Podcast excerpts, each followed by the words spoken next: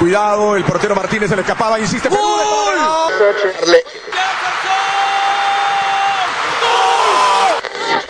Aquí está el empate en el área Esperañol, en el área Esperañol está. ¡Gol!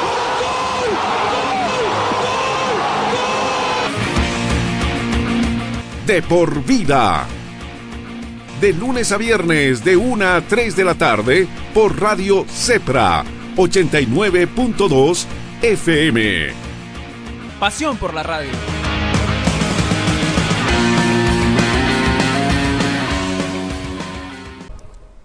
Hola, hola, ¿qué tal amigos? Bienvenidos a un nuevo partido, a una nueva final europea que promete, que promete gran emociones el día de hoy desde Colonia, Alemania, la final de la UEFA Europa League entre dos equipos eh, grandes del fútbol europeo. El Sevilla con 5 Europa Leagues y el Inter que también tiene 3. Ya vamos a hablar más de los datos que nos van a brindar estos dos equipos que tienen su primer enfrentamiento europeo entre ambos. Y esta es la sexta vez que ocurre este hecho en una final, que dos equipos llegan sin haberse enfrentado antes en competiciones europeas. El Inter con 10 finales jugadas en Europa es uno de los, uno de los clubes que más finales ha tenido en eh, la historia del fútbol europeo y Lukaku que lleva 10 partidos consecutivos marcando algunos datos del partido previo a esta gran final entre Sevilla e Inter sin público. Cabe eh, eh, acatar cabe recordar a la gente que nos está viendo que esas finales se van a llevar sin público lastimosamente. Un escenario muy atípico en el fútbol europeo pero que de todas maneras vamos a disfrutar vamos a palpitar con la voz de Diego Corona y también con los comentarios y el análisis de quien les habla Rafael Arámbula y también mis compañeros Joshua Chia y Brian Sanabria los expertos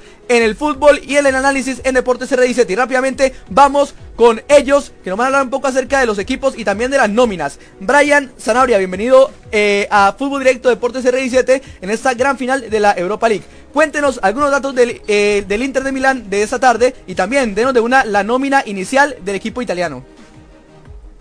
Bueno, buenas tardes Rafa, buenas tardes Joshua, eh, también próximamente buenas tardes a Diego y también a todo el al público que nos estará escuchando en este en esta tarde de hoy. Eh, sí, es así como así como usted lo dice, un estadio de, que pues nos, da la bienvenida con una lluvia y que pues bueno, nos eh, esperamos un, interesante partido entre el Inter y el Sevilla, dos equipos que ya conocen esta competición, el Inter el, equipo más ganador junto con la Juventus de esta competición. Y pues esperaremos a ver qué nos depara. La formación del Inter de una vez se la doy para salir del paso, para salir de esto, eh, va con un acostumbrado 3-5-2 por parte de Antonio Conte que no ha cambiado en su fórmula de, juego, ni siquiera en cuartos de final ni en semifinal le ha funcionado y formará con Samir Handanovic en el arco con el número uno, Diego Godín con el número dos haciendo, la, las veces de, central derecho, Estefan Debral, Debril perdón, con el número 6, eh, Alexandro Bastoni con el número 95, Danilo D'Ambrosio con el número 33, Nicolo Varela con el número 23, haciendo eh, el interior por derecha. Eh, como interior inter, de, como pivot de, de, la zona céntrica, Marcelo Brozovic con el número 77. Galeardini con el número 5, haciendo de interno por izquierda, y Ashley Young de carrilero por, por, por izquierda. Eh, adelante la dupla goleadora y la dupla que confía el Inter de Milán para este resultado. Romelu Lukaku con el número 9, el hombre de los récords, y Lautaro Martínez con el número 10 estarán eh, en esta disposición de, de Antonio Conte eh, en esta UEFA Champions League.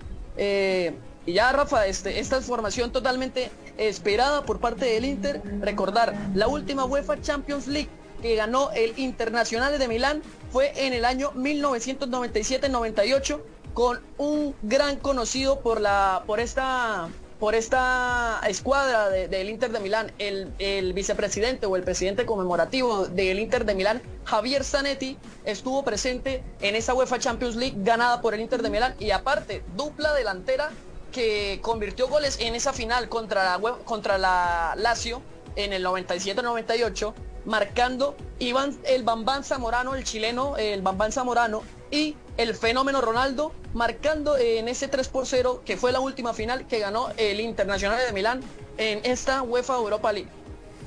Muchas gracias Brian por la información eh, dada acerca del conjunto del Inter de Milán y ahora vamos a hablar con nuestro compañero Joshua Shia, a quien saludamos en estos momentos y que también estará a cargo de la información y de la alineación del equipo de Sevilla que sale, eh, que ya los dos equipos se disponen a salir a la cancha en esta gran final de esta tarde entre el Sevilla y el Inter de Milán. Joshua, bienvenido a esta transmisión de la gran final de la UEFA Europa League 2020. Buenas tardes Rafa, eh, a Brian, próximamente a Diego y a las personas que nos escuchan, pues sí, primera final europea, ¿no? Para nosotros, Sevilla-Inter, qué mejor final de antesala, ¿no? Para lo que puede ser el domingo de la final de la Champions. Y muy rápido con el 11 de Sevilla, que hoy Lopetegui prácticamente repite el mismo 11, pero con un cambio de la delantera, que ya lo comentaremos. Bono en la portería, defensa de 4 con Reguilón, Diego Carlos, D y Navas. Recordemos la importancia que van a tener Reguilón y Navas en los laterales. Medio campo con Eder Banega, Fernando y Joan Jordán. Y arriba los extremos con Suso o Campos también pueden servir de win.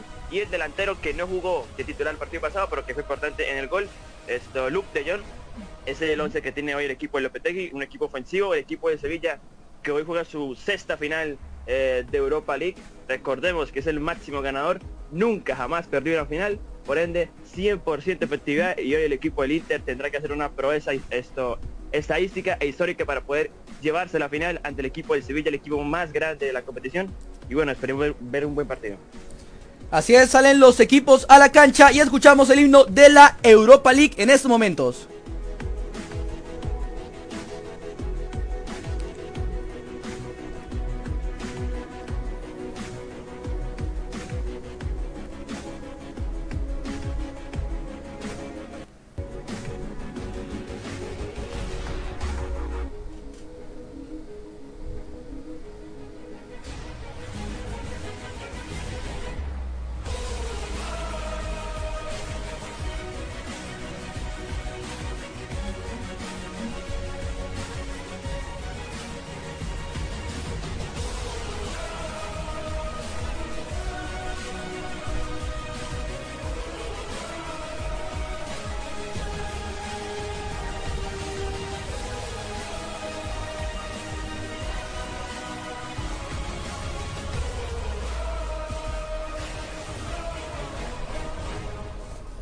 Ahí teníamos el himno de esta bella competición que para mí muchachos, con todo respeto al himno de la Champions, la verdad que ese también tiene un ritmo muy pegadizo y está muy de cerca al himno de la Champions, me gusta bastante, me gustaba más el de hace unos 5 años, pero bueno, igual es un hermoso himno que nos eriza la piel cuando lo escuchamos, porque significa que hay competición internacional europea y eso es lo que nos gusta en estos momentos en Deportes R17 y en Fútbol Directo.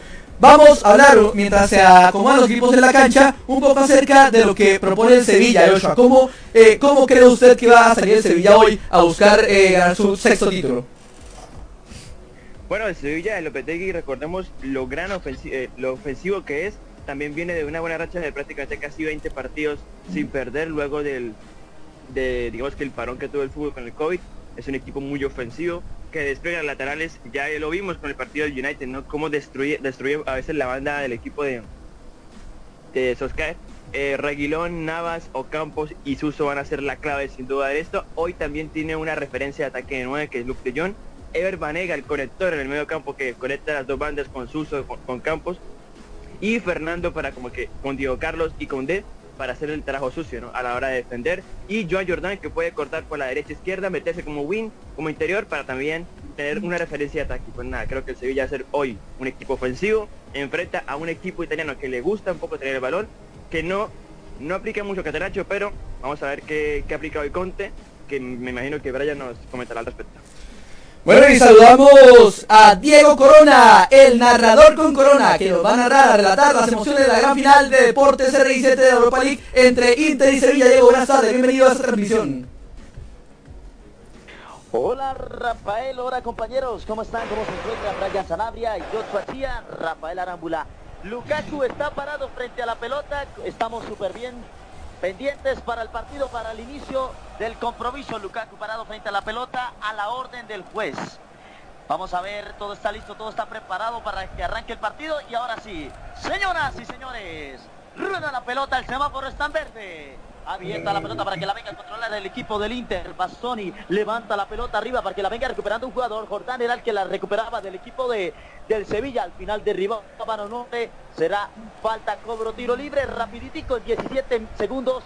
Ya la primera falta del partido. Rafaela eh, Chía. Sí, el partido apenas comienza. eh, los equipos siempre usan los primeros minutos para establecerse en el campo, para ver cómo, cómo plantea las cartas cada técnico. Y bueno, eh, 30 segundos, empieza el partido. Sevilla por ahora con el balón, pero todavía no nos da eh, no nos da como que una chance clara para saber qué es lo que propondrán. Y esto lo sabremos en los próximos 10 minutos. Así que comente, Diego.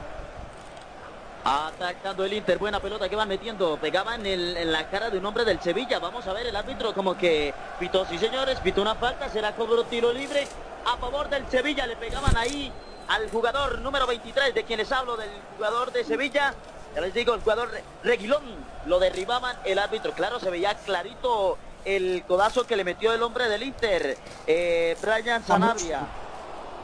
D'Ambrosio, sí, vemos, sí, Dieguito, eh, vemos como eh, en el cierre Danilo D'Ambrosio por la banda derecha, al intentar ganar el 1-1 contra, eh, contra Reguilón, le abre el brazo de una manera peligrosa a la altura del cuello que el colegiado Dani Michele eh, sanciona como falta, la primera falta del compromiso. Bueno, recordar ya hablando de los árbitros, una dupla eh, que pues estará comandada por el alemán Dani Michele y este estará una, una dupla totalmente holandesa mientras se prepara eh, Sevilla a cobrar el tiro libre de uno.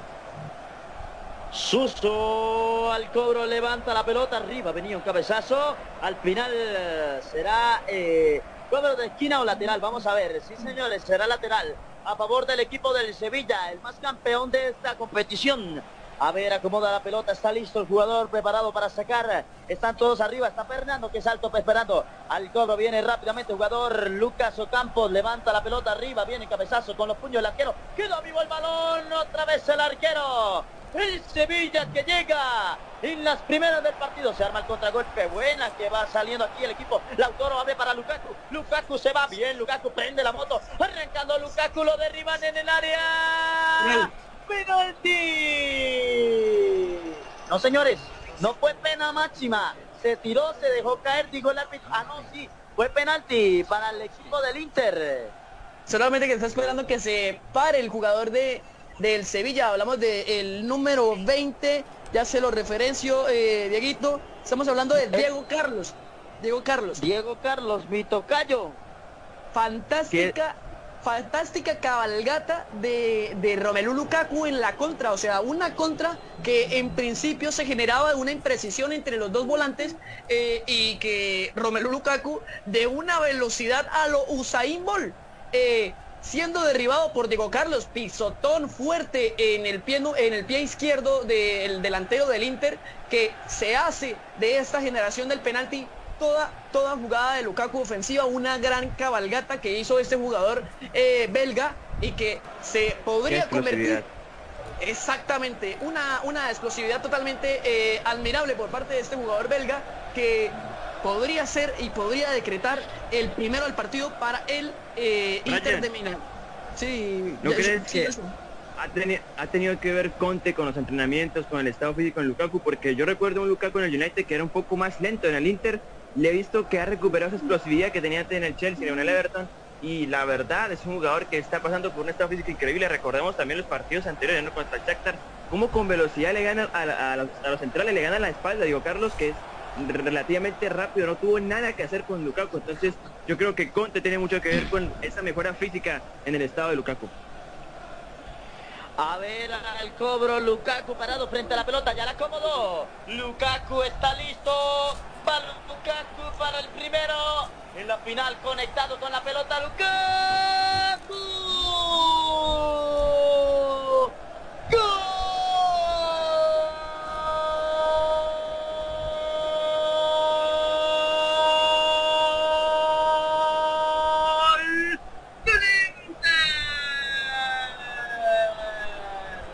Su estrella, su goleador, el que saca por el equipo, Lukaku, Lukaku. Se escapaba él, lo derribaron, a él le cometieron la falta. Él la ejecutó y él la mandó a guardar. Y por el momento rapiditico, Lukaku dice que Inter se está quedando con la copa. Inter tiene 1-0, tiene el equipo del Sevilla. ¿Cómo lo vio? ¿Cómo lo sintió? ¿Y cómo lo palpitó Brian y en Deportes R17? Muchachos, gran gol, gran cobro de penalti de Romelu Lukaku, el hombre que no falla en el Inter de Milán, la gran estrella de este equipo sin duda alguna y más en la Europa League. Llega a 11 partidos europeos marcando en esta temporada y imposible, lejos de eh, la mano del portero de Bono que había sido figura del partido pasado y se pone el 1 a 0 Ryan. Sí, totalmente, Rafa. Gran cobro de Romelu Lukaku y gran generación de la misma jugada. Eh, no había, no había ninguna discusión en, en, quién iba a ser el encargado de cobrar este penalti, sino más que el goleador del Inter de Milán. Un Inter de Milán que vemos cómo se posiciona la cancha y que creo que esto sería, eh, esto era una crónica de una muerte anunciada en su estilo de juego atacar rápido por los costados, teniendo dos delanteros muy rápidos y muy potentes, hablando de lo que es en la rapidez a Lautaro Martínez y la agilidad, y hablando de lo que es la fortaleza y la rapidez y la explosividad, como muy bien lo mencionaba Joshua, con Romelu Lukaku, que se siente en su salsa y está on fire. Se perdía la pelota, será lateral a favor del equipo del Inter. Ahí vemos el jugador listo para sacar, que está ganando su equipo. Calmadito, perdón, era el, será lateral a favor del equipo de Sevilla, perdón. Al cobro está cayendo el Sevilla, eh, rapidito. Este es el tiempo de juego. Ya, muchachos. El tiempo de juego, estamos a... Tiempo de juego, eh, me lo regala eh. Atención, porque el tiempo corre.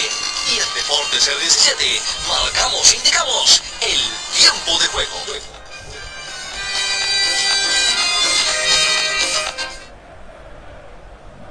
El tiempo de juego estamos transcurriendo los 7 minutos de la primera mitad. Y el marcador del partido con el jugador Joshua Chía. En el fútbol, los goles son amores. En Deportes R17 les indicamos el marcador del compromiso. El partido va 1, 1 por 0 a favor del Inter, penalti ejecutado por Lukaku que lo hizo gracias a una cabalgata segundos antes. Eh, chicos, una cosa, eh, por parte del Sevilla también hay que decir que el partido pasado ante el United también empezó perdiendo eh, un gol por cero. Recordemos ese penalti que le cobraron al equipo rojo y pues que les dio también la victoria al comienzo del partido. Así que por parte de tranquilidad para el equipo sevillano, digamos que el partido apenas comienza, 1 a 0, va ganando Inter, pero hay mucha tela por cortar. Gagliardini que tocaba atrás para que la venga transportando el arquero, el arquero Handanovic. Handanovic apoyándose un poco hacia el lado para que la venga parando el jugador Godín. Godín domina la América en la 16 con 50. Levanta el balón arriba con pierna suelta cayendo a Lukaku. Bien para Varela. Varela se va frenando, va tocando bien para que venga otra vez saliendo desde atrás. El equipo del Inter que de a poco intenta salir. Será lateral a favor del equipo del Sevilla. Está ganando, señoras y señores. Relatamos a través de Deportes R17 en el Facebook. El Sevilla tiene 0, 1 tiene el Inter, está quedando campeón momentáneamente el Inter, pero esto apenas comienza. Levanta el balón arriba el cabezazo de Lukaku para que vaya corriendo el jugador Lautaro. Al final la venían rechazando los hombres del Sevilla. Impiden que se vaya el balón al lateral. La domina Lautaro. Vamos a ver qué van a hacer. Levanta el balón arriba. Se va a perder. Ahora si se pierde, será lateral a favor del equipo del Sevilla. Nueve minutos de juego, vamos a ver. Están listos ahí. Reclamaban los hombres del Sevilla, no sé qué, los entrenadores. Mientras se van eh, hablando. Y mis compañeros, mi compañero Joshua me regala eh, algunos datos del Sevilla. Bueno, sí, de Sevilla podemos decir, como ya lo dijimos, que es el máximo campeón. El Sevilla se enfrentó 13 veces ante equipos italianos con un récord de 6 triunfos, 2 empates, 5 derrotas. Entre sus victorias más recordadas tenemos la de las semifinales, ¿no? Del 2015 de la Fiorentina, 5 a 0. Eh, ya dijimos que es el máximo campeón de, esta competición. Eh, títulos conseguidos 2006, 2007, 2014, 2015 y 2016. Ever Banega que se hace el dueño de la pelota. Vamos a ver cómo la va manejando. Cambian bien para que venga por el otro el otro lado jugador. Banega. Vamos a ver. Buena pelota que va metiendo para que venga el número 5 de quienes hablo. Lucas Campo de nuevo para Banega. Se va apoyando un poquito atrás para que la venga transportando Fernando. Abre el pase bonito para que vaya Lucas Campo. Lucas pasa bien el balón. Van a tirar el centro. Viene Sevilla. Ataque. El rechazo con el pie izquierdo. El hombre del, del Inter de Milán. Enviando el balón al cobro de esquina. ¿Cuántos cobros de esquina van hasta el momento? Rafael Arámbula en su estadística. Dieguito es el primer tiro de esquina del compromiso y el primero que va a tirar el conjunto del Sevilla. El argentino parado frente a la pelota, Ever Banega. Al cobro, pierna derecha, levanta arriba el segundo palo, un cabezazo sobre el punto de penalti. Intentaba hacer una chilena, un hombre. Al final queda viva otra vez la pelota. La van a meter con pierna zurda y se enredaban. Otra vez le cae el rebote para que venga a intentar el Sevilla de a poco. A buscar el empate, retrocede en la pelota para que la venga parando por el sector derecho, pegadito sobre la banda. Se van asociando. ¿Quién se le muestra? Van tocando atrás para que la venga parando jugador. Regino, Regilón, perdón, era quien paraba. Tocaba bien para que venga su compañero. Tocan atrás otra vez para que venga venga Regilón, la va cediendo bien para que venga Fernando, cambian buena para que venga parando el número 23 de quienes abro, Reguilón, Reguilón sobre círculo central la fue tocando, fue abriendo bien para que la venga parando, eh, va el jugador número 16, el jugador Jesús Navas toca bien para que venga su compañero en la 16 con 50. Buena jugada. Se apoya sobre la banda. Van a tirar el centro.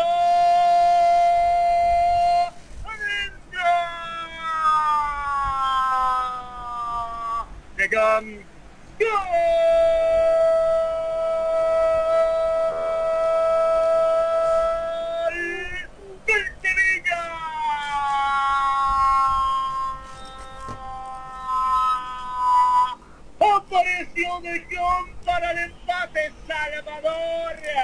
Ahorita los hinchas del Sevilla lo estarán aplaudiendo.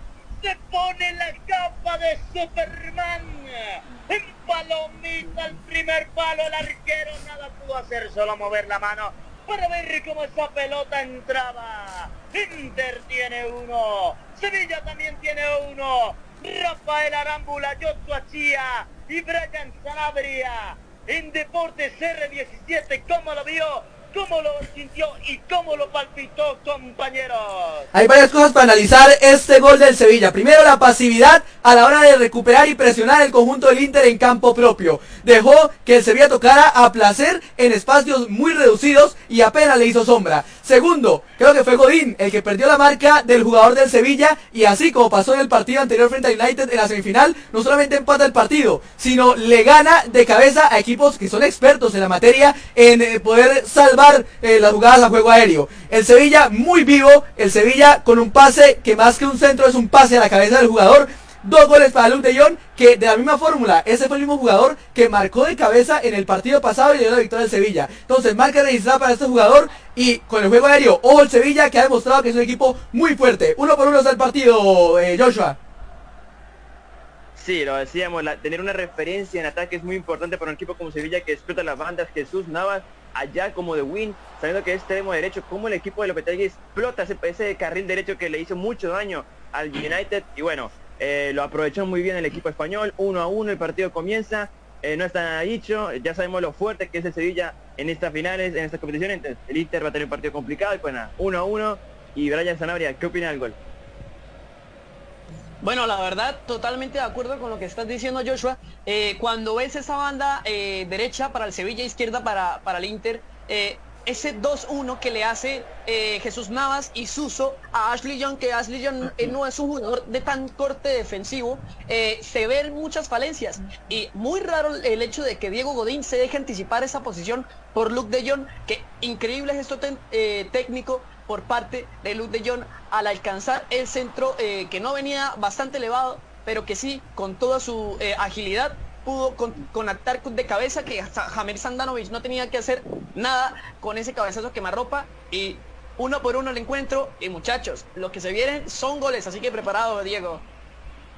Así es, señoras y señores, el jugador Lucas Ocampo que le pegaba, al final la controlaba bien paradito Handanovic para controlar esa pelota. Levantar con pierna derecha, a ver quién se le muestra. No, decide salir jugando, apoyándose para que venga Godín. Toca bien para su compañero. Intentaban ahí recuperarla a los hombres de Sevilla. Lukaku con la pelota, le mete en el pie. Al final le va cayendo para que venga Godín. Levanta la pelota arriba para que vaya Lautaro. Lautaro se equivoca en la entrega, la van sacando los hombres de Sevilla. De a poco en Sevilla que parece como si se estuviésemos viendo una repetición del partido contra el United que le comienzan ganando por pena máxima, después tiran un centro, el empate vino del Sevilla de un centro y aquí vemos como, como si se estuviese repitiendo. La pelota la va manejando Godín, Godín parando la pelota con pierna derecha, toca atrás para que la venga parando Handanovic, el arquero, desde el punto del penalti. Vamos a ver quién se le va mostrando, el Sevilla paradito, intentando recuperar, bien, va saliendo jugador de Brig a ver cómo la abre, la abre bien para que la vaya parando el jugador del equipo del Inter, el jugador Varela.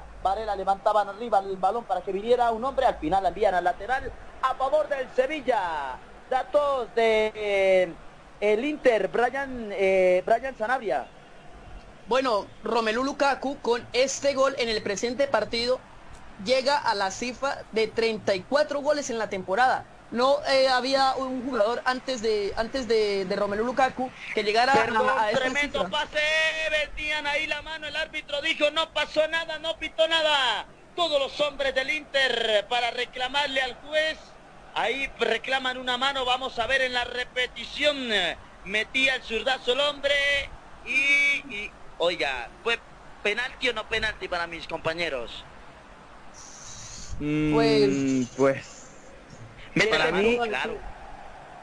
Pues la verdad, eh, Joshua, Joshua, a primera intención, a primera intención, intenta sacar el brazo, pero luego se da cuenta de, de, de, semejante error que, que, que, cometería este el jugador, e incluso el mismo que, que cometió el penalti. Eh, hablamos del número 20, eh, Diego Carlos, que intenta sacar el brazo de una manera leve para cubrir el balón y lo retrotrae de a sí mismo pero yo veo una intención en el brazo, yo veo una intención en el brazo que por inercia pues Rafa, se está moviendo, eh, se está moviendo de, de, de, de se está eh, moviendo afuera. Siga, Joshua. No que pues para mí, para mí futbolísticamente no es penalti. Ahora, con regla en mano, como nos ha dicho el VAR, para mí debería ser cobrado penalti porque claramente eh, interrumpe ¿no? una jugada clara de gol de pase hacia Lukaku, interrumpe una clara jugada de gol y pues el árbitro debió, o sea, el VAR debió advertir al árbitro de que la fuera a ver, pero aparentemente no van a cobrar nada y el partido va a seguir uno por uno. Los del VAR van, van como a pasear porque ven que es clara, la, para mí la pena máxima, es clarito. Pero bueno, señoras y señores, hay una amarilla también para el entrenador del equipo del Inter. Cambian buen balón para que vaya corriendo el equipo del Inter. Vamos a ver cómo la van manejando. Levanta la pelota con pierna zurda y se lo comió o le picó. No le pudo entrar de pleno de lleno el jugador del Inter. Se salva otra vez. El Sevilla era el jugador Ambrosio, el jugador Ambrosio, el que llegaba al encuentro de balón, le picó la pelota antes, antes eh, Joshua. No, sí, le picó también una clara desconcentración en defensa del equipo del Sevilla que no pudo aprovechar el equipo del Inter cuando ataca el Sevilla. Ataca el Sevilla. Vamos a ver cómo la va manejando. Su, jugador Suso era que cambiado bien para que la venga parando ahora el equipo. Buena pelota que van metiendo aquí para que venga el jugador Lucas Ocampo. Lo derribaban en tremenda falta. Vamos a ver, eh, sí señores, será falta a favor del equipo del Inter. Se intentó ir y le metieron, si no estoy mal, el hombro. Ahí vemos, le hizo una bicicleta bonita y llegó el jugador número 33, Ambrosio del equipo del Inter, con su codo le metió fuerte, fuerte al abdomen, pero se cubre la cara, ¿no? Eh, Brian Sanabria. Sí, totalmente. Ya bueno, Ambrosio caminando al filo de la cornisa en la amonestación, con la falta que le comete primero eh, en los inicios del partido a Reguilón y ahora a Lucas Ucampos puede ser amonestado por, eh, por, ¿por qué? Por reiteración de amarillo, por reiteraciones de faltas eh, con esa clara obstrucción y se cobra tiro libre para Sevilla. Eder Banega. Llega el cobro, pierna derecha, levanta el balón, arriba venía el rechazo. Se intenta armar un contragolpe buena para que vaya corriendo ahora el equipo del Inter. Vamos a ver. Va buena Lautaro, Lautaro, ahora se la Lukaku. Lautaro se va bien, Lautaro tremendo. Lo derriban. El árbitro dice, parece, no pasó nada. Siga eh, Brian Sanabria.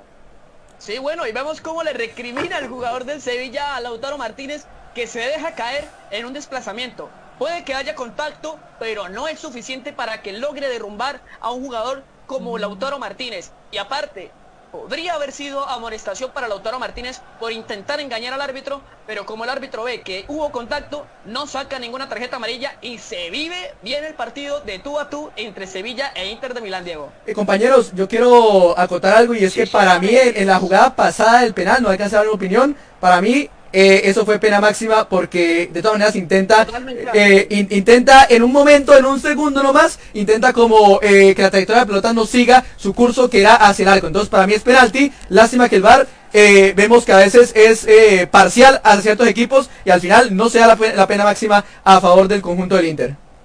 Rafa, y curiosamente, el VAR es accionado, es accionado en jugadas que ellos mismos consideren que el árbitro deba ser, deba vistas. Es decir, no hay tanta interferencia y no hay tanta eh, lo que es este en- eh, intromisión de parte del VAR en lo que, bueno, del juez central en lo que es este penaltis o bueno, lo que es este fuera de lugar, perdón, porque son decisiones objetivas, pero estamos hablando de una mano penalti, una mano para penalti a favor del Inter de Milán que el árbitro debe ver, debe verificar, debe mirar y no lo hizo. A mi gusto también era una, una, mano penalti, pero para el juez del partido Mukiele no fue así. La pelota del equipo del Inter, el Sevilla. Al primer remate peligroso, violento del jugador del Sevilla. Se fue sobre la esquina de la 17 con 50. Un derechazo al primer palo. Se le abrió un poquito, un poquititico. Y por poquito estuviésemos cantando el segundo del equipo del Sevilla. Eh, eh, Rafael Arámbula. Tiempo de juego. Ya compañeros. Atención, porque el tiempo corre. Y en Deportes R17 marcamos, indicamos el tiempo de juego.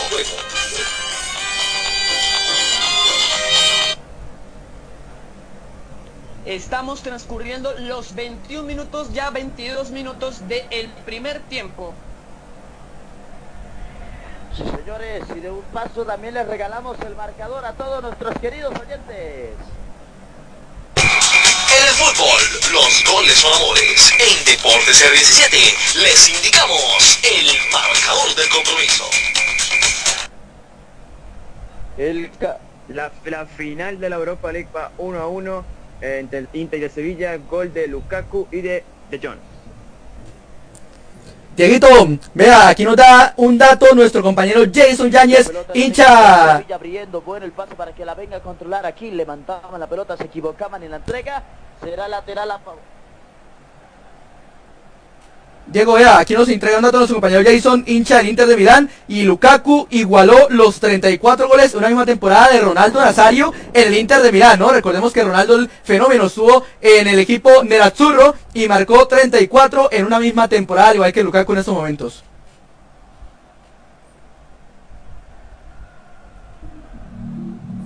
Llegó.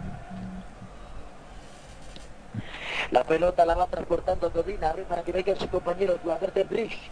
De Bridge, intento de la tercera, sí señor.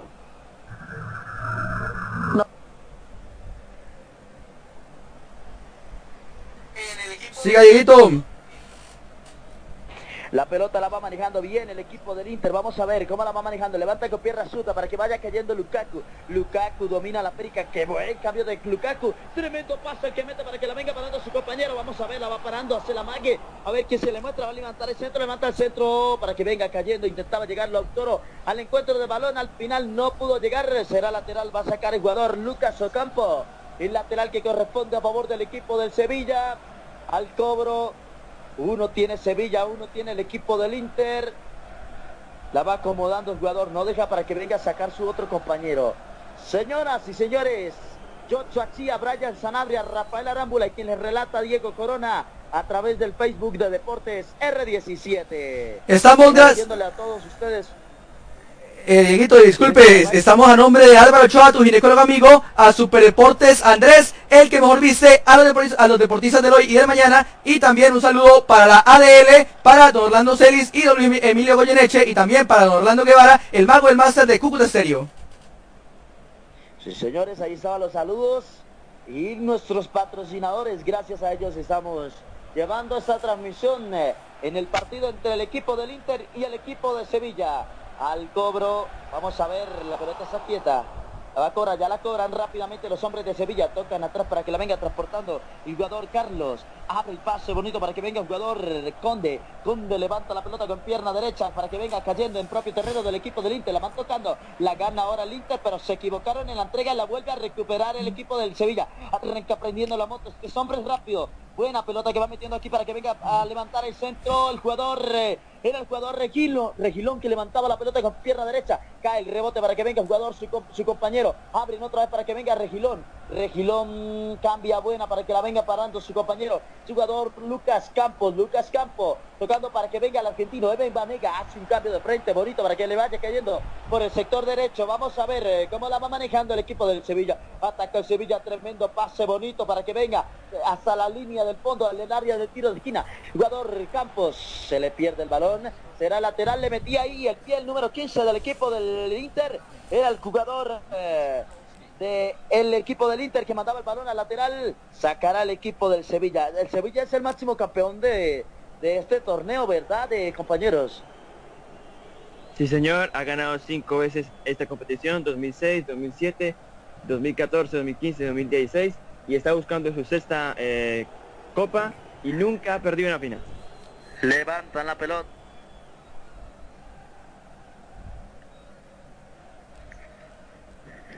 Sí, señores, ahí derribaban un hombre del Sevilla, será falta, cobro tiro libre.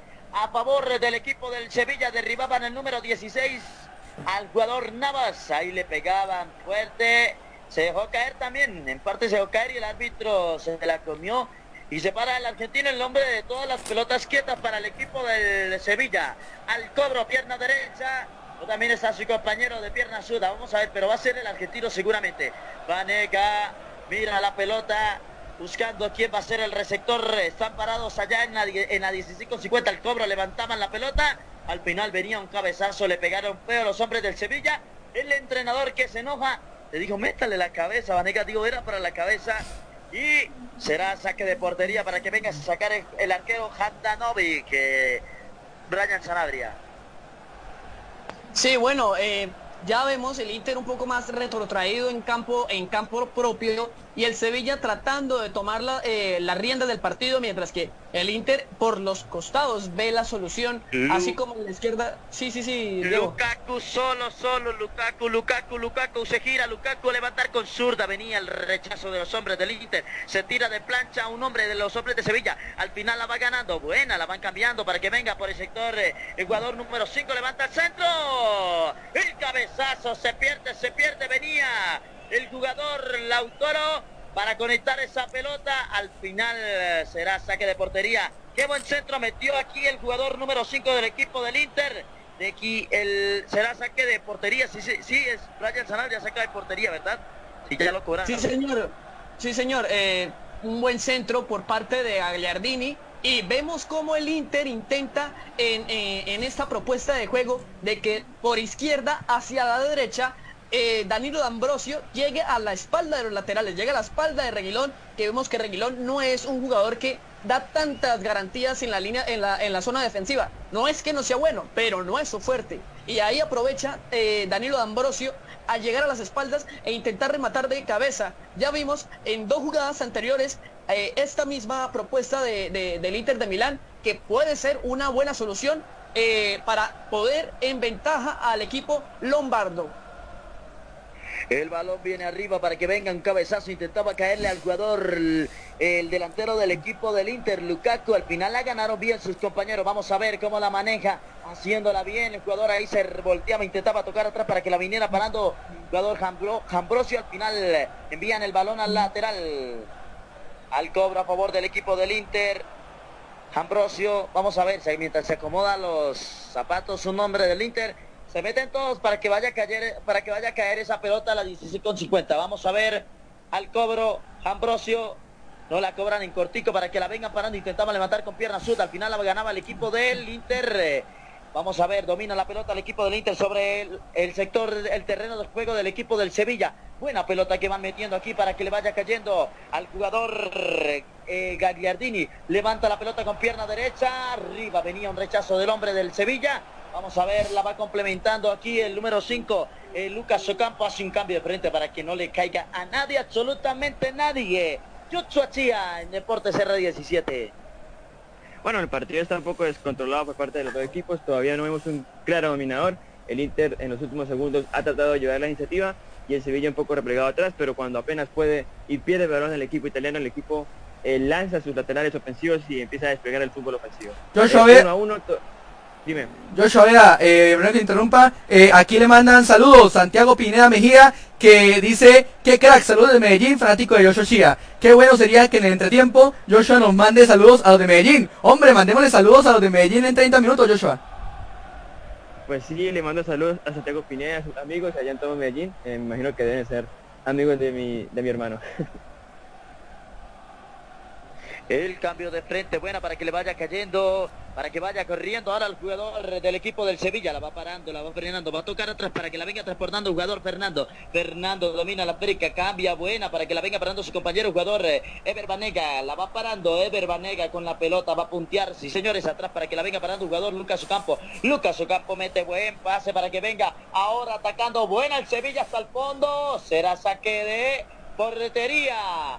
Saque de portería a favor del equipo de el Inter. Eh, Brian Sanabria.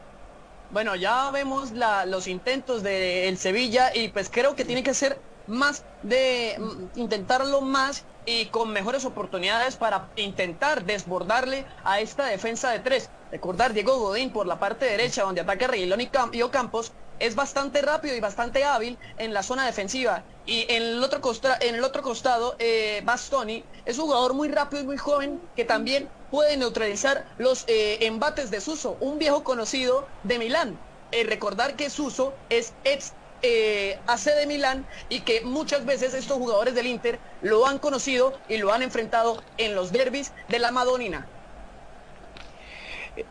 El balón en que corresponde, vamos a ver, al favor del equipo del Inter, la van a levantar, no señores, uy, la dejó pasar y se equivocó en la entrega, lo derribaban al hombre del Sevilla, será falta, será cobro tiro libre, ahí como que mira, pero ¿por qué me la pitó? Pero es que es clara, le, lo derribó, se quedó un poco retrasado y como vio que el hombre del Sevilla le anticipaba, le metió el pie, Brian Sanabria.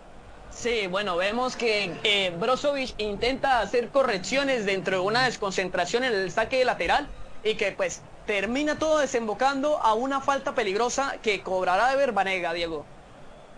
Vanega el cobro, vamos a ver pierna derecha, a ver si está el segundo del equipo del Sevilla. Al cobro, Vanega arriba, se pasa el balón. ¡Qué golazo! ¡Pero qué golazo! ¡Pero qué golazo! ¡Pero qué golazo!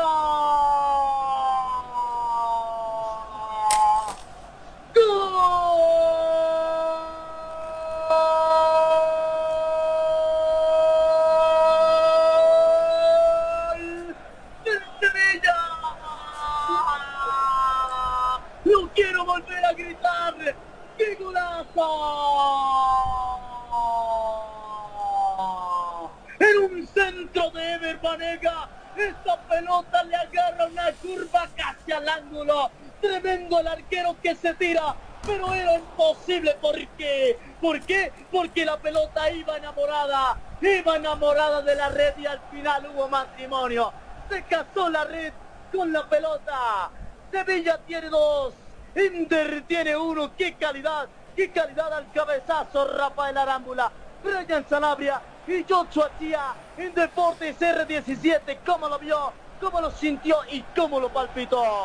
Y lo decíamos, Ojo con el juego aéreo del eh, conjunto de Sevilla, porque Banega está enchufado con esos centros, que no son centros, son pases a la cabeza de sus compañeros, y le está dando una probada a su propia medicina el conjunto del Sevilla al Inter, que tiene jugadores que van bien al juego aéreo, pero que no han sabido marcar el día de hoy. Y ya, una jugada propia del conjunto de Sevilla, que son estos balones largos que captan de buena manera a todos los jugadores del Sevilla, pierde la referencia a Gagliardini y Luke de Jong vea otra vez sus tres goles han sido de la misma manera en el torneo, tres goles de cabeza y ojo, ya está cerca de hat el jugador de cabeza, tienen que referenciarlo y vuelven a cometer los mismos errores el Inter de Milán, compañeros. Es que es increíble cómo se dejan ganar la espalda a los jugadores del Inter que saben que tienen que referenciar bien a estos jugadores.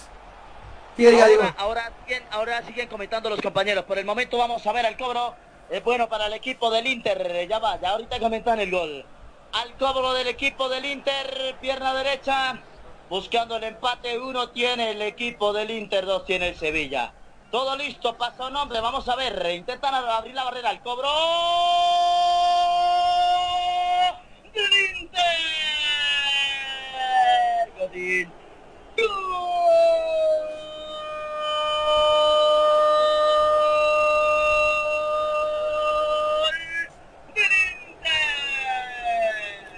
Y como que se pusieron de acuerdo. Usted lo hace de cabeza y yo también. Salvador para el equipo del Inter en un cobro. Una falta que le cometían a Lukaku. Un centro con pierna derecha al segundo palo llega Godín. Inter tiene dos, Sevilla tiene dos. Y aquí solo hay que eh, comentar eh, que los empates, el desempate llegó y el empate lo acompañó. Vinieron acompañados el desempate y el empate. Rafael Arámbula, Brian Sanabria y Joshua en Deportes R17. De un especialista a otro, de Jong a Diego Godín, que se la sabe de memoria estas jugadas, había fallado en el primero, pero se redime con este gol, que empata el partido y que pone muy emocionante esta dinámica. Mucho juego aéreo el día de hoy y mucha fortaleza por la parte de arriba entre ambos equipos. Brian Sanabria, coménteme los dos rápidamente y luego pasamos a Joshua.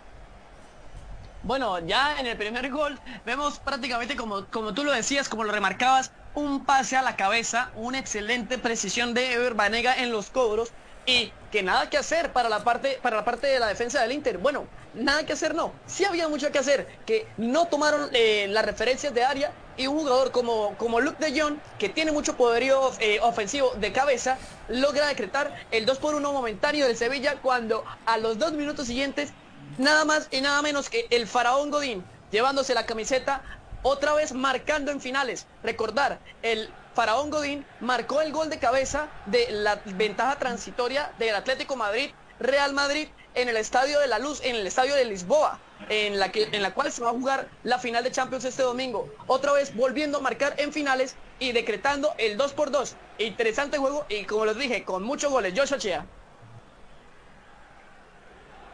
Bueno, sí, el relator no nos había dejado terminar de eh, analizar el primero porque se olía el gol y sí, llegó el gol, el empate rápido del Inter. En el primero vemos el gran cabezazo de Luke de Jong, que igual no es un jugador muy alto, mide un 88, bueno, es alto, pero no una torre, pero que dio una gran técnica de cabeza y aprovechó muy bien el centro que le, que le propinó Vanega, pero bueno, de la misma jugada vino el empate prácticamente a la cabeza de Godín, que es un especialista, recordemos cuando marcó ese gol que le dio la liga allá en el 2014 en un partido ante el Barcelona, y pues nada, 2 a 2, se pone linda la final, apenas van 37 minutos y bueno, lo que nos espera chicos.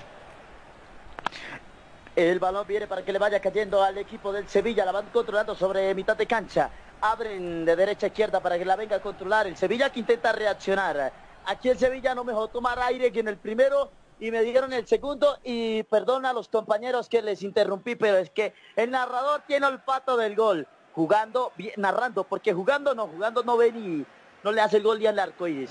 Ha abierto el, cambio de frente para que vaya a controlar la buena con el muro, el hombre del Sevilla. Buena pelota, vamos a ver, intenta asociarse sobre la 16 con 50. Vamos a abrir el pase buena para que la venga a controlar aquí. Pegadito sobre la banda por el sector derecho que ataca el equipo del Sevilla. Vanega, vamos a ver, va a tirar el centro, no se frena, toca para que venga transportando a su compañero con pierna zurda. Tremendo pase, van a levantar el centro, el centro. Pues el balón pasó al balón donde la hubiese tocado algún hombre del Inter y apuesta que la hubiesen metido. Sí, bueno, eh, ver, que este, hay una buena conexión entre los mismos tres jugadores de entre los tres jugadores centrales de del Inter de Milán, lo que es este Bastoni, De Brail y, y Diego Godín para, para eh, hacer estos, esta clase de jugadas, para permitir que el balón circule y que ninguno de ellos eh, la toque. Tienen que hablarse para que ninguno de estos vaya a rechazar el balón y que de pronto ocurra una desgracia como un autogol. Buena jugada defensiva del Inter y ojo con esas jugadas, porque en un, en un despiste el, el delantero del Sevilla puede eh, aprovechar esta, esta, esta ingenuidad o esta, este exceso de confianza de los defensores del Inter y puede decretar el 3 por 2. El balón le corresponde para Janda, el jugador Navas levanta la pelota con pierna zurda. La va ganando bien el equipo del Inter, pero antes como que la controló eh, con la mano la el hombre del Sevilla. Con la mano, sí señores. El- será cobro de tiro libre a favor del equipo del Sevilla. Este es el tiempo de juego.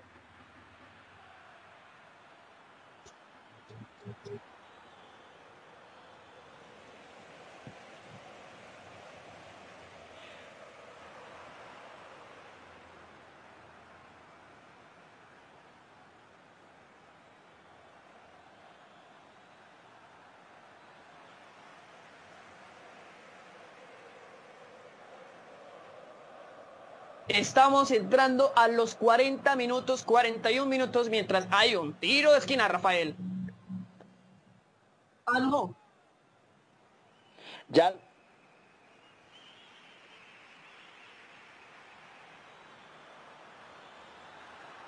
Se levantaba la pelota, al final la sacaban y en el despeje derribaban a Ever Banega que, y que controle el de Ever Banega por el amor de Dios. Compañeros, eso, eso tiene que eh, eh, comentar uno esa, esa jugada.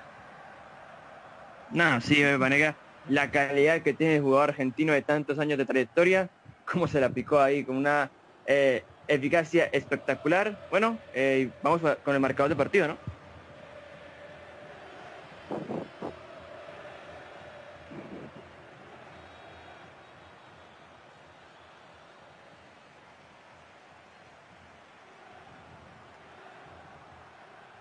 Sevilla 2 con doblete de Luke de Jong de cabeza, Inter 2 con goles de Lukaku y Diego Godín.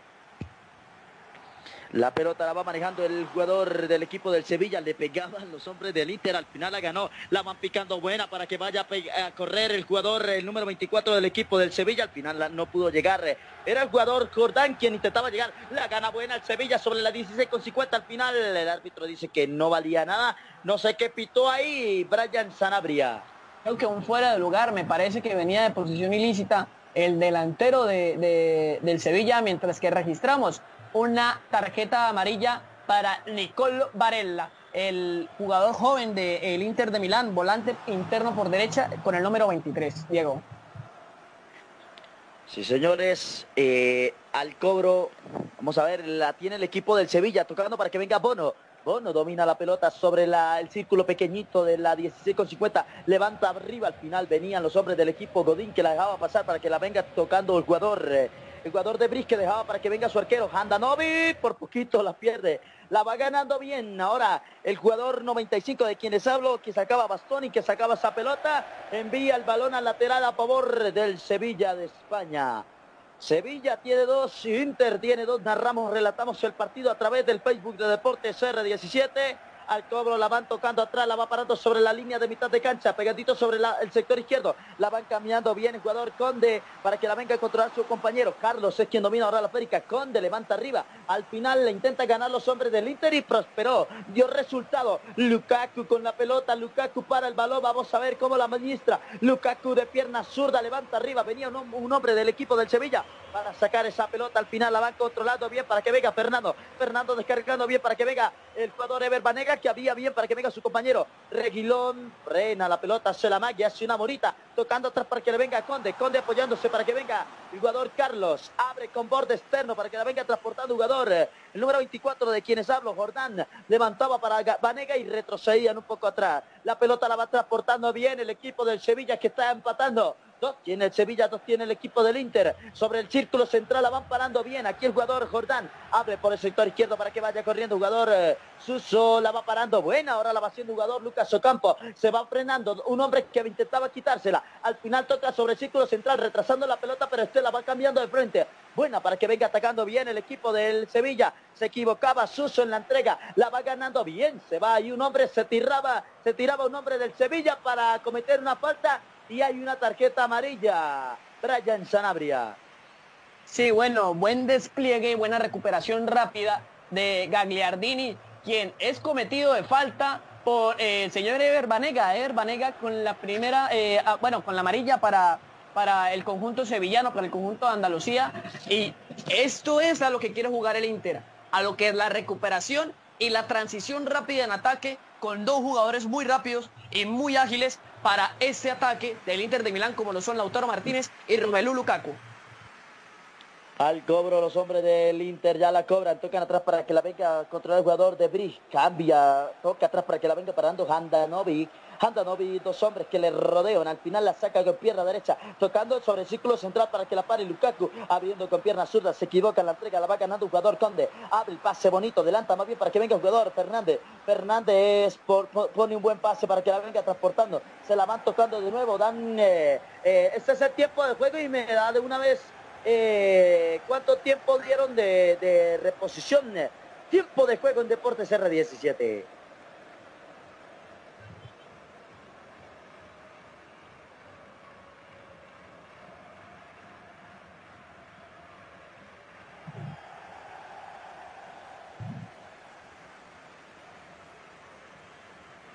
Bueno, el tiempo es 45 minutos más un minuto de adición. Ya estamos corriendo en el minuto de adición que otorga el árbitro central de compromiso, Maquiele, y que ya está pronto a terminar. Una falta que corresponde a favor del equipo del Sevilla. Seguramente la cobran y se acaba. Si la meten, cantamos el gol. Y si no, vamos al segundo tiempo. Al cobro Vanega, el argentino, el hombre de las pelotas quietas. El que tiene las pelotas vamos a ver, Eder Banega. Acomoda la pelota.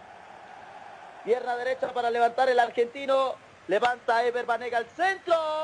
El cabezazo. Venía bueno, venía bueno. Metía el cabezazo y el arquero al final, o no sé si el arquero o el palo, pero el árbitro dice que el semáforo está en rojo, termina. Esos primeros 45 minutos de juego narró, relató Diego Corona. Me dicen que soy un narrador con corona privilegios que da Dios y mi papá con ese apellido que me ha dado. Eh, comentarios, Rafael Arámbula, Brian Sanabria y yo Chía en Deportes R17. Les agradecemos a todos ustedes por estar conectados ahí en esta primera etapa. No se desconecten. Ya viene el segundo tiempo. Ya definen quién va a ser el campeón. Imagina un lugar donde puedas relajarte. Un lugar de paz y tranquilidad. Pero también un lugar de juegos increíbles, diversión y adrenalina. Por fin, el primer club acuático de La Paz es una realidad. A tan solo una hora de la ciudad con increíbles juegos, toboganes y espacios infantiles. El kamikaze más alto de Bolivia y los juegos con más adrenalina para una diversión extrema. Piscinas, restaurante y parqueos. Un parque que lo tiene todo para que disfrutes al máximo con la familia y con los amigos. La diversión ya tiene un nombre. Club Acuático Yungas. Contáctate con nosotros y sé miembro del club acuático más exclusivo de La Paz. Nova PC te ofrece tecnología y equipos de alta calidad, tablets, laptops, computadoras de escritorio, gamers, i3, i5 y 7. Te ofrecemos de distintas marcas, HP, Dell, Lenovo, Huawei, Asus, Xiaomi, Mito, Acer y mucho más. Procesadores Intel de segunda, tercera, octava y novena generación. Aprovecha la promoción y lleva tu laptop desde 1750 bolivianos y exige de regalo estuche, mouse y audífono gamer. Estamos ubicados en la avenida Cala de Ayud, Galería Santa Clara, primer piso local 3B y encuéntranos en Facebook como Nova PC SRL o consulta al 789-65208, 789-65208. Además, ensamblamos el equipo de acuerdo a tus necesidades. Nova PC SRL Experts. Ya sabes qué estudiar. Te habrán dicho tus viejos que es una decisión muy importante. Difícil, ¿ah? Pero no es tan así. Queremos ayudarte informándote que la Universidad Tecnológica Boliviana tiene las carreras de mayor demanda laboral en Bolivia y el mundo. Contamos con licenciaturas en cuatro años y tenemos los precios más preferenciales para ti. Así que si quieres decidir tu futuro, estudiar en la UTB es el camino para convertirte en quien tú quieres. En fin, para transformar tu esfuerzo en éxito. Licenciatura en cuatro años. Regresamos en esta transmisión, en esta gran final de la UEFA Europa League. Eh, partido que empatan Inter y Sevilla 2-2 en el estadio de la ciudad de Colonia, Alemania entre dos equipos históricos de esta competición. Tres coronas para el Inter, cinco para el Sevilla, máximo galardonado. Y vamos a los saludos de las personas que nos están viendo en esta transmisión. Un gran saludo para Linda Cárdenas, nuestra compañera que comenta yo corona Bozarrón, talento cucuteño. Un saludo para ella, para Marlin, su hermana, y para también toda su familia, para doña Isabel y también para don Julio que nos están escuchando hasta ahora. Un saludo para Juan Camilo Quiroga, eh, que nos saluda y, nos comenta que el marcador para él es 2-2, el mismo que está dando en ese momento y que en penaltis gana el Sevilla.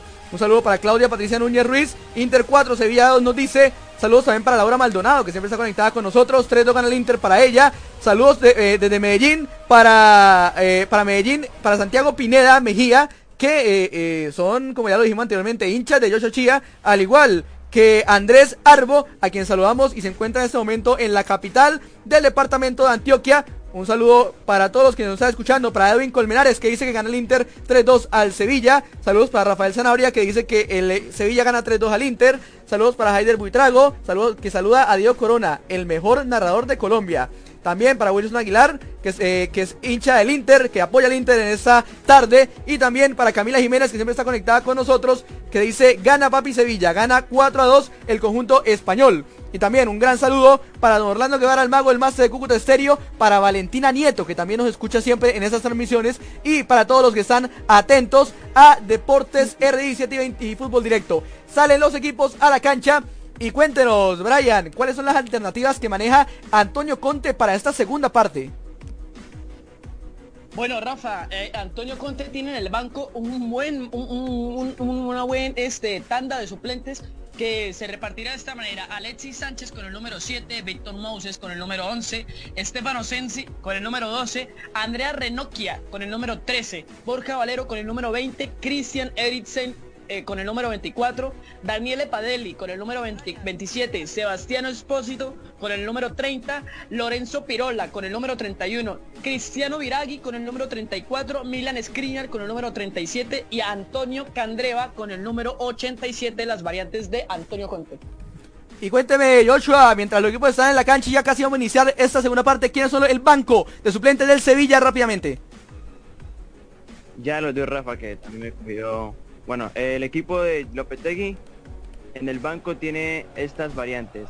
De portero a Baklich, Javier Díaz, eh, otro portero, Sergio Gómez, defensor, Sergio Escudero, eh, Gerano Rodríguez, Pablo Pérez, Nemanja Gudel, Oliver Torres, que puede ser un jugador diferencial en la segunda parte, Franco El Mudo Vázquez, centrocampista, José Alonso Lara, Munir El Haddadi, que estaba en el partido pasado, y Yusuf eh, que hizo parte del equipo titular en el partido que enfrentó al United. Así es, ya están los equipos listos en la cancha para que ruede la pelota en Colonia. En ese segundo tiempo alista el árbitro su reloj y pita el inicio del compromiso. Y en la voz de Diego Corona, un narrador con Corona, iniciamos esta segunda parte, Diego. Amigos, amigas, niños y niñas, atentos porque el árbitro dice que se juega la segunda etapa del partido. Ya juega Sevilla Inter. Estamos a través del Facebook de Deportes R17. La pelota corresponderá al equipo del Inter en un lateral. La va tocando para que la venga transportando el jugador. El arquero Kandanovic. Kandanovic que se apoya bien para que venga de Frisch. De tocaba de primera para que viniera su compañero jugador de Quilón. El jugador Godín que intentaba levantar. Al final la va ganando un hombre de Sevilla. Envían el balón al lateral a favor del equipo de España. Dos tiene Sevilla, dos tiene Inter del Sevilla, el entrenador de, de, del Sevilla que sí come uña, ¿no? Al lateral va el jugador número 5 de quienes hablo, el jugador Lucas Ocampo. Lo cobra ya, levanta la pelota, al final venía el cabezazo del hombre del Inter, intentaba levantar ahí un hombre del Sevilla, el balón, pero la mandó lejos, lejos, lejos, sacará el arquero Andanovic del equipo del Inter. No hay cambios en esta segunda etapa, ¿verdad, compañeros? No, eh, por parte del Inter de Milán no hay variantes en esta en este inicio de la segunda mitad. Este, esperamos a ver, probablemente Antonio Conte, eh, qué variantes pueda tener. eh, si acaso un Alexis Sánchez, si el marcador no, o bueno, si el funcionamiento de juego no está de la mejor manera, o incluso puede ser un Christian Eriksen, estos dos como cambios posibles y tentativos para el estratega italiano. El balón lo domina el equipo del Sevilla, el equipo blanco que está de color blanco en el terreno de juego. Intenta levantarla. Vamos a ver si la ganan al final. Derriban a nombre del Inter. A no del Sevilla. El árbitro dio la falta. Era el jugador número 24 de Quienzalo Jordán que se iba. Ahí lo derribó el hombre del Sevilla. Si fue falta no fue falta. Eh, Joshua Chía. Sí, parece una falta ahí en un pequeño cruce que tuvo con el jugador del Inter cuando vemos que ataca el Sevilla, el número 41 por la banda derecha y el número 16. Jesús Navas que abría para que viniera su compañero. Al final la van recuperando. Los hombres del Sevilla intentaban morder el Inter para ganar y armar una contra peligrosa. La pelota va dominando el jugador eh, Jesús Navas. Levanta la pelota arriba. Viene un cabezazo de los hombres del Sevilla para controlar la pelota. Rafael Arámbula, el tiempo de juego. Así es, el tiempo de juego, Diego, a nombre del doctor Álvaro Ochoa, en estos momentos en el partido. Atención, porque el tiempo corre. Y en Deportes R17 marcamos, indicamos el tiempo de juego.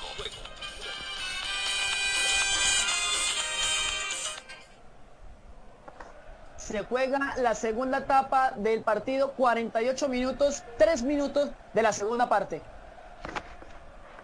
El balón le va cayendo para que la venga a controlar. Eh, antes el árbitro pitó algo, no sé qué pitó. Eh, regáleme el marcador de juego, Rafael Arámbula. Marcador a nombre de Super Deportes Andrés, la tienda deportiva número uno de Norte de Santander. En el fútbol, los goles son amores. En Deportes R17 les indicamos el marcador del compromiso. El partido sigue 2 a 2 entre Sevilla y el Inter, goles de doblete de Luke de Jong de cabeza y por parte del Inter, Lukaku y Diego Godín. El balón es para que le venga cayendo al equipo del Inter. Derivaban el nombre, el árbitro señala una falta. ¿Será o no? Vamos a ver, más bien dio lateral a favor del equipo del Sevilla.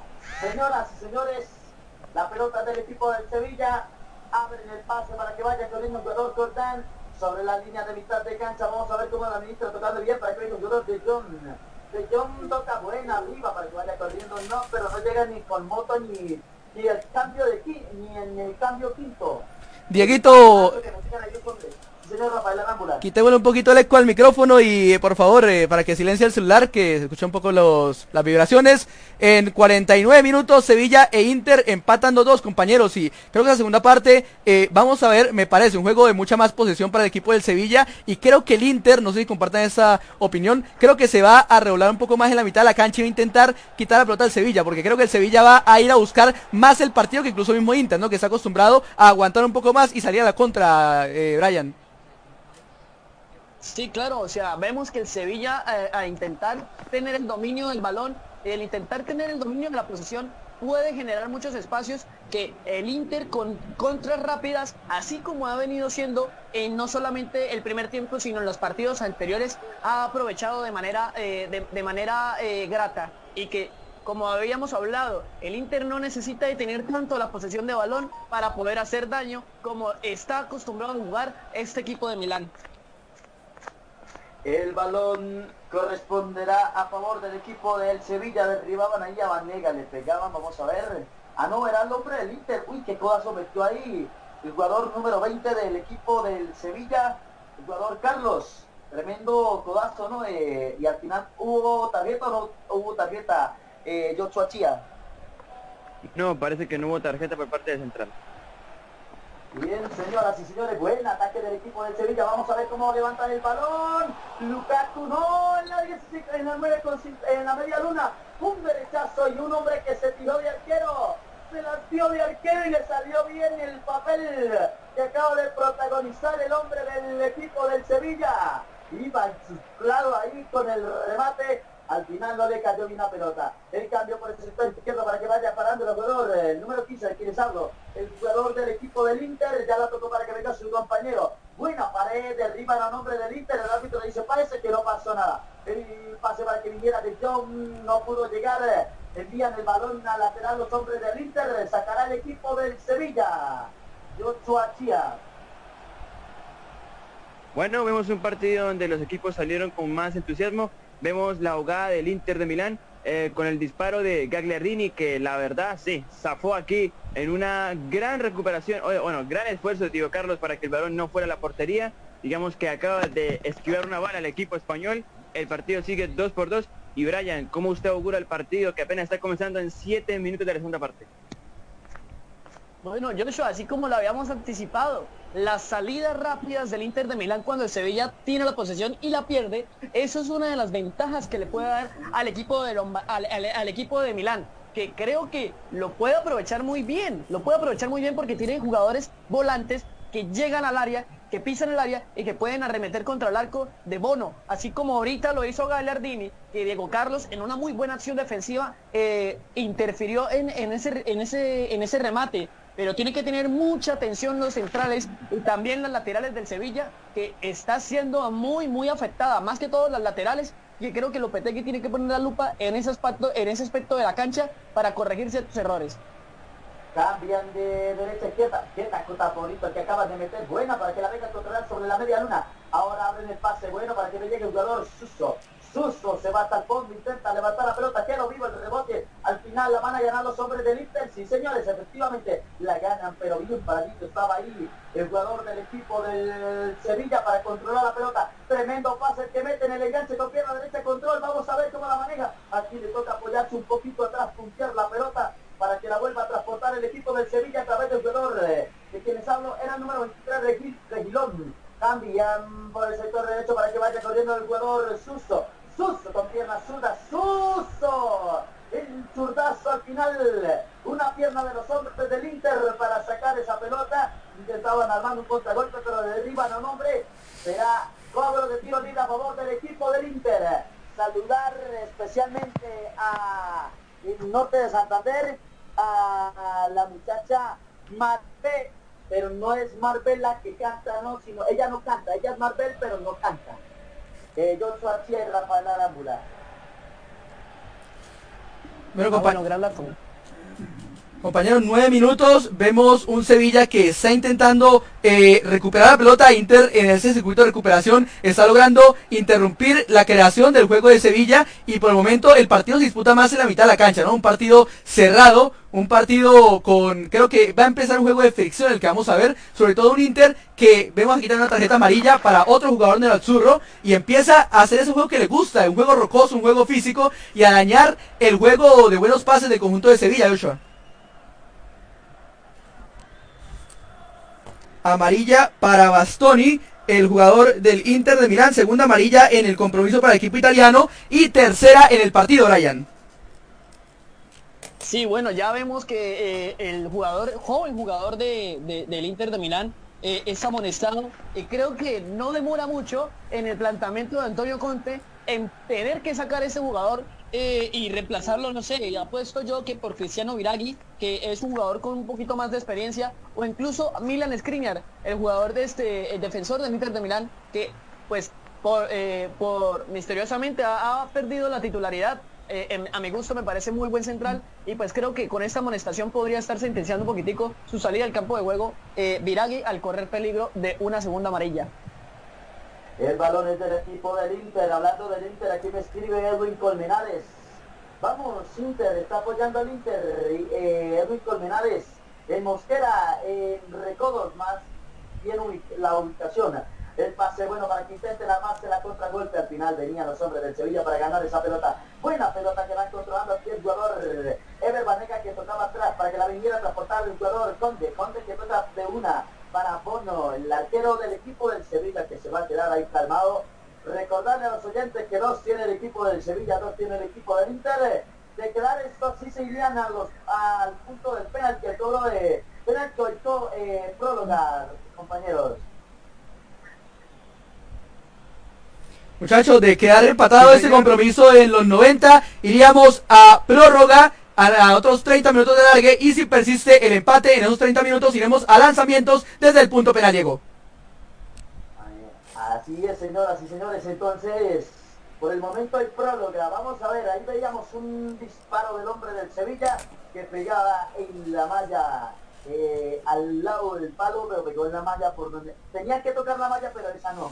Sacar al arquero Hananovi, toca para que venga su compañero, se la devuelve otra vez, domina la pelota. El arquero del equipo del Inter, desde el punto del penalti, va a levantar, ¿no? Se calma, el sevillano marca, el número uno se apoya bien para que venga Godín. Abre el pase con pierna zurda para que la venga transportando un jugador.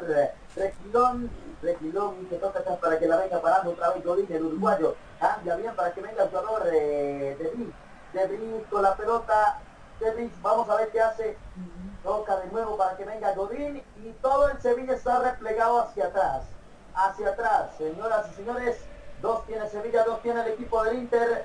Debris que cambia para que la venga parando el jugador Bastoni, Bastoni, bien se va Bastoni. A ver, a atravesar la mitad de cancha, va ser un cambio de frente, vamos a ver, Bastoni con el cambio de frente, señores, le leí la jugada. Y venía un hombre del equipo del Sevilla para ganarla de cabeza al final y queda buena, buena para que venga Lukaku, tremendo pase, no va a llegar, no va a llegar, sí, llegó.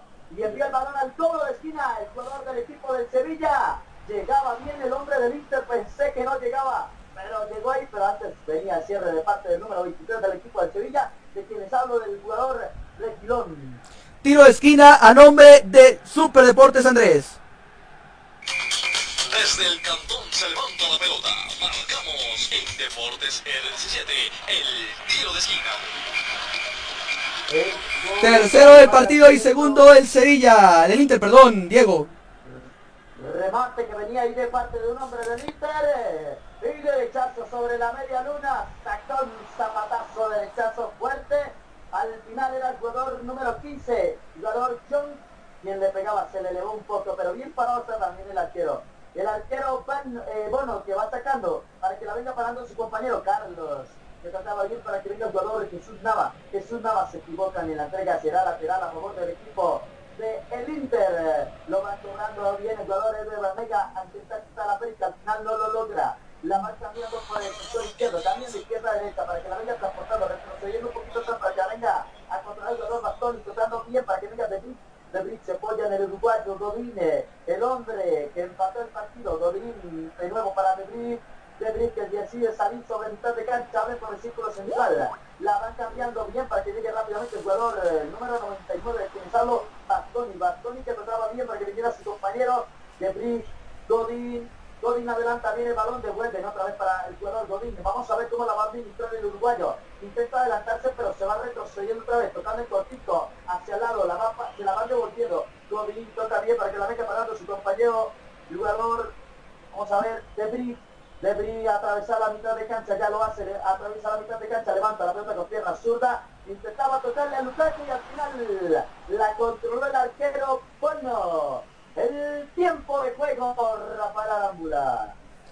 Tiempo de juego a nombre de Álvaro Ochoa, tu ginecólogo amigo.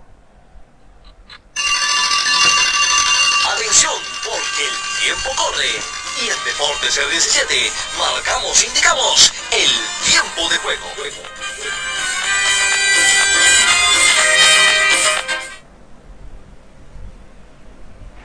El tiempo de juego eh, transcurre 60 minutos del tiempo total eh, en, esta, eh, en este final de UEFA Europa League entre Inter de Milán y Sevilla. Venía el centro violento peligroso. Ahí con la pierna derecha jugador Jesús Navas. Con el centro y al final venía el hombre del Inter, mandó el balón a la ya lo va cobrando, Jesús Navas que se va apoyando para que venga su compañero, la pierna zurda el balón venía el rechazo de los hombres del Inter. Queda viva la pelota buena para que la venga transportando rápidamente Sevilla en la esquina de la 16 con 50 saca un derechazo. Elevado el jugador número 5 de quienes hablo, el jugador eh, el jugador Lucas Ocampos. Me dice Rafael Arámbula, que hay mucho eco, la verdad no sé, no tengo ninguna aplicación o algo así. Debe ser que los pulmones ya tienen eco de tanto gritar gol. a sacar el arquero del equipo del Inter, Handanovic, levanta la pelota arriba para que la venga a transportar rápidamente el jugador Bastoni. Bastoni que se va apoyando en su compañero de Brick, que levanta la pelota con pierna suda para que vaya a correr Lukaku a defenderla. Otros señores, se le, el, jugador se le anticipó un hombre del equipo del Sevilla. La va a controlar ahora la Castiani, intentaba recuperarla al final. El árbitro hizo una falta, pero no sé si fue para el Sevilla o para el Inter, eh, eh, Brian Sanabria.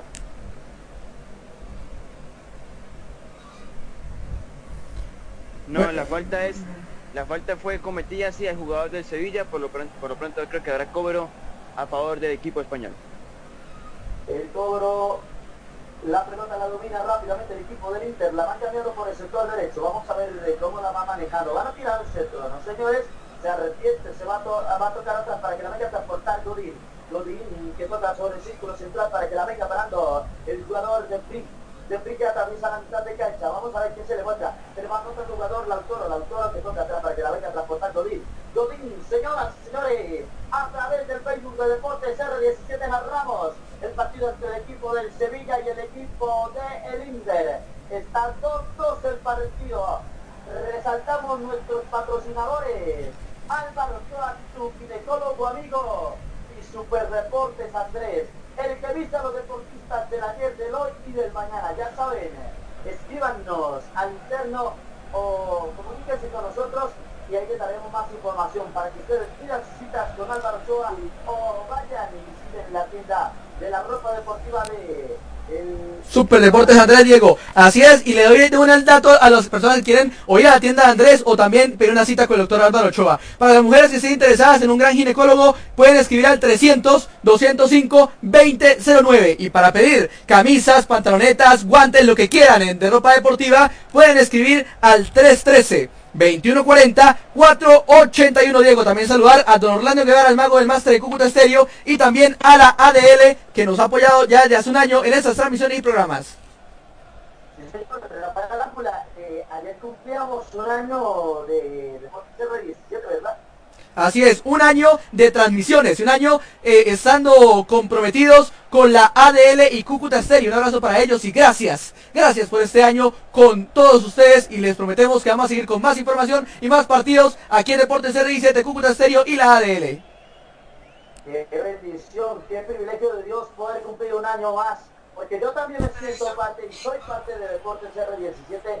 Le damos las gracias a Dios porque poco a poco hemos ido creciendo en este grupo de trabajo de, de deporte, que no solamente es fútbol, sino ciclismo, natación, motociclismo, eh, motociclismo también, en fin, tantas cosas y tantas personas que han pasado por este medio. Agradeciéndole al Todopoderoso por permitirnos cumplir un año más y aquí en este partido entre el equipo del Sevilla y Inter celebramos esta ocasión especial, esta ocasión especial. La pelota viene arriba para que... Le faltó a Diego. El equipo del Sevilla al final venía el rechazo de los hombres del Inter, la van a controlar, levantaron la pierna, el árbitro no pintó falta, la van ganando, tremendo pase para que vaya Lukaku, brindo a la Lukaku, una moto Lukaku, el arrinquero, se la tapó, Bono, Bono, Bono. Le dijo, no, no, esta vez no, Lukaku mano a mano con el arquero y sigue el partido empatado, todo, Rafael Arámbula, John Cochira y Brian Sanabria.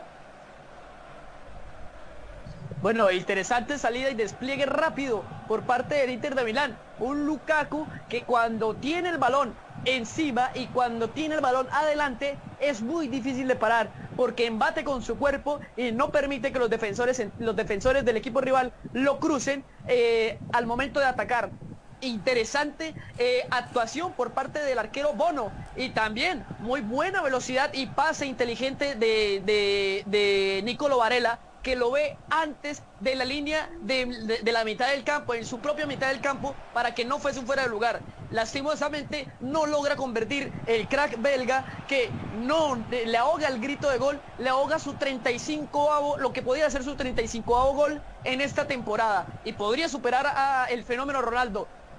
Bono le dice que no, así como nos dice Diego Corona, y se encuentra el partido 2 a 2.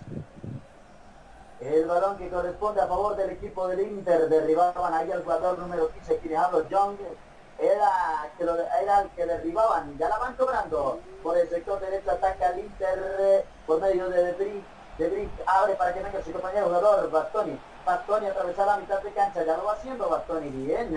A ver a quién se la va a tocar, bien para que la venga para tu jugador. Varela, Varela con la pelota, se apoya su compañero. Vamos a ver, triangula bien para que venga el jugador Ambrosio. Ambrosio toca de nuevo para que la venga a transportar el jugador Varela hacia el medio para que la venga a controlar. La van adelantando, la, ahora la retroceden. Buena triangulación del equipo de Inter, pero más que todo están buscando espacios. Eh, Brian Sanabria. Sí, bueno, vemos ya un Inter posicionado en campo rival, un Inter que, eh, digámoslo así, no le está faltando su idea de juego, pero pues está intentando mostrar mucha más, eh, mucha más iniciativa y mucha más intensidad de juego que lo que puede hacer lo propio el Sevilla. El Sevilla que se está relegando en propio campo, que creo que no es un equipo que sea muy dado a defender, pero que el Inter de Milán, incluso con embate, con jerarquía y también con dominios de, por esta parte del, de- del- encuentro, eh, tratando de, de- de arrebatarle eh, la victoria al Sevilla y, ¿por qué no?, adelantarse en este marcador de 3 a 2. Buena propuesta del Inter y que pues veremos si el arresto físico le sigue dando todas eh, las derechas para que puedan seguir eh, intensificando las salidas del Sevilla y también generando buenas ocasiones de juego para su propio campo. Les pregunto, mientras ahorita me responden, cuando termine el, el relato de esta jugada, la pelota la intentaba meter ahí el jugador número 5 de quienes hablo, del equipo del Inter, al final rechazaba el jugador eh, Gagliardini, al final la rechazaban, levanta la pelota, Lukaku que toca atrás por el sector derecho para que la vaya a controlar su compañero, sí, le va cayendo bien, eh. ahora sí les pregunto, ¿cómo ha, ha mejorado el sonido? Aún se escucha con eco muy lejos, compañeros. Todavía hay un, eh, un poco de interferencia, Diego, pero bueno, ya vamos a intentar arreglar eso. Un saludo para Quique Quintana, que nos está viendo desde Villa Rosario, también narrador deportivo de la ciudad de Cúcuta. Un saludo para Quique y para todos los que nos están viendo hasta ahora a través de Deportes RICT. Eh, eh, Diego. un hombre tirado en el piso se ve bastante como cansado, de verdad, eh, eh, mi querido compañero Joshua Chia.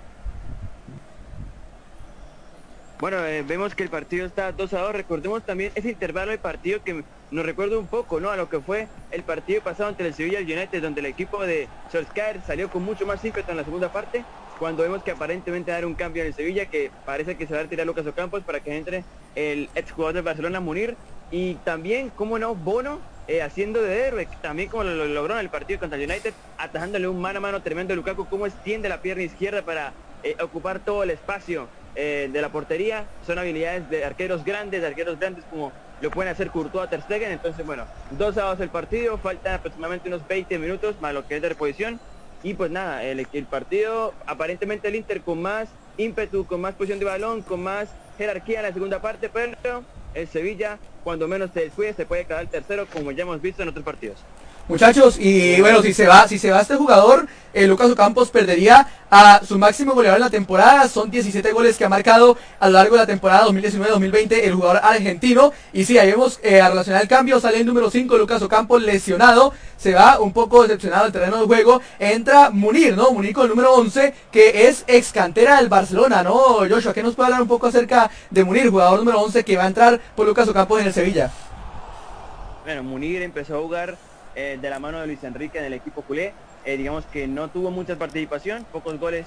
Bueno, del equipo culé no, creo que el primer partido que disputó fue con el equipo de Tata Martino, pero no tuvo mucha confianza en el club. El club digamos que nunca lo, nunca lo tuvo como un recambio verdadero en la delantera del, equipo de Barcelona, pero es un jugador con mucha calidad, es rápido, vertiginoso, eh, te puede explotar la banda, tiene una gran digamos que definición a la hora de, de definir. Y pues nada, creo que entra un buen jugador para que el Sevilla eh, trate de afrontar esos últimos momentos con más ímpetu. Lucas Ocampos, que ya había salido el partido pasado, recordando esa imagen que tiró el botellazo, ¿no? En la grada. Entonces, segundo partido consecutivo que Lucas Ocampos no termina el encuentro. Eh, ¿Quién entró por Lucas Ocampo, compañeros? Les agradezco la información. Munir, número 11, delantero del conjunto sevillano, que ingresa por el lesionado Lucas Ocampos. Munir, Munir, bien, perfecto. Señoras y señores, Sevilla tiene dos, Inter tiene dos. Rafael Arámbula, ¿quiénes son nuestros patrocinadores de juego?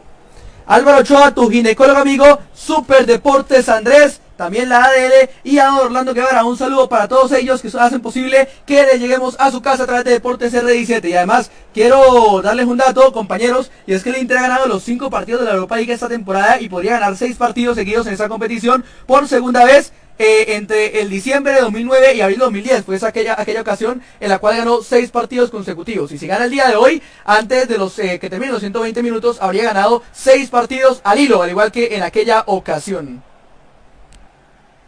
Será cobro de tiro libre a favor del equipo del Inter. Hay peligro para la portería del Sevilla. A ver al cobro. Está Lukaku. Lukaku que quiere su revancha. Ya hizo el gol, pero quiere su revancha porque el arquero le tapó lo que eh, ahorita fuese lo, la victoria para el Inter. Hace la manga y levanta con pierna derecha arriba. El arquero con los puños. Bono que saca ese balón, intenta la mano contra golpe, pero está solo. Él solo contra cuatro jugadores. Al final le tocó apoyarse atrás para que la venga transportando. Tocan atrás para que la domine el equipo del Sevilla. Jesús Nava domina la América, saliendo el número 16. Jesús Nava, de quienes hablo, tocando bien para que venga el jugador. El, el jugador argentino era el número 10, Ever Vanega. Ya se asocia bien con su compañero jugador Suso. Vanega con la pelota, toca bien para que venga su compañero. Retrocediendo un poco atrás para que la venga a transportar por el sector izquierdo. Cambian de derecha a izquierda. El equipo del Sevilla, que está empatando dos goles a dos ante el equipo del Inter. Cambio de frente por el sector derecho para que la venga a transportar rápidamente el jugador Suso. Suso domina la América, se va apoyando un poquito atrás para que la venga a transportar su compañero. El jugador eh, Ever Banega que se apoyaba. Ah, vamos a ver cómo la va manejando ahora el equipo del Sevilla. Le pegaban en el pie, será una falta. Un cobro tiro libre a favor del equipo del Sevilla y una tarjeta amarilla. Eh, Sí, eh, tarjeta amarilla para el jugador eh, Gagliardini.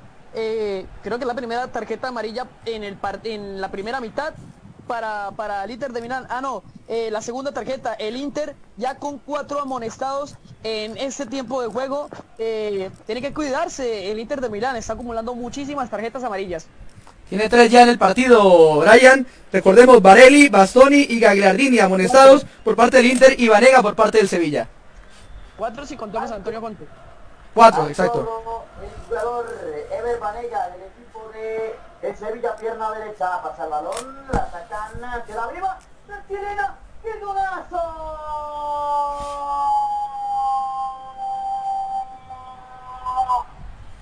¡Qué golazo, qué golazo!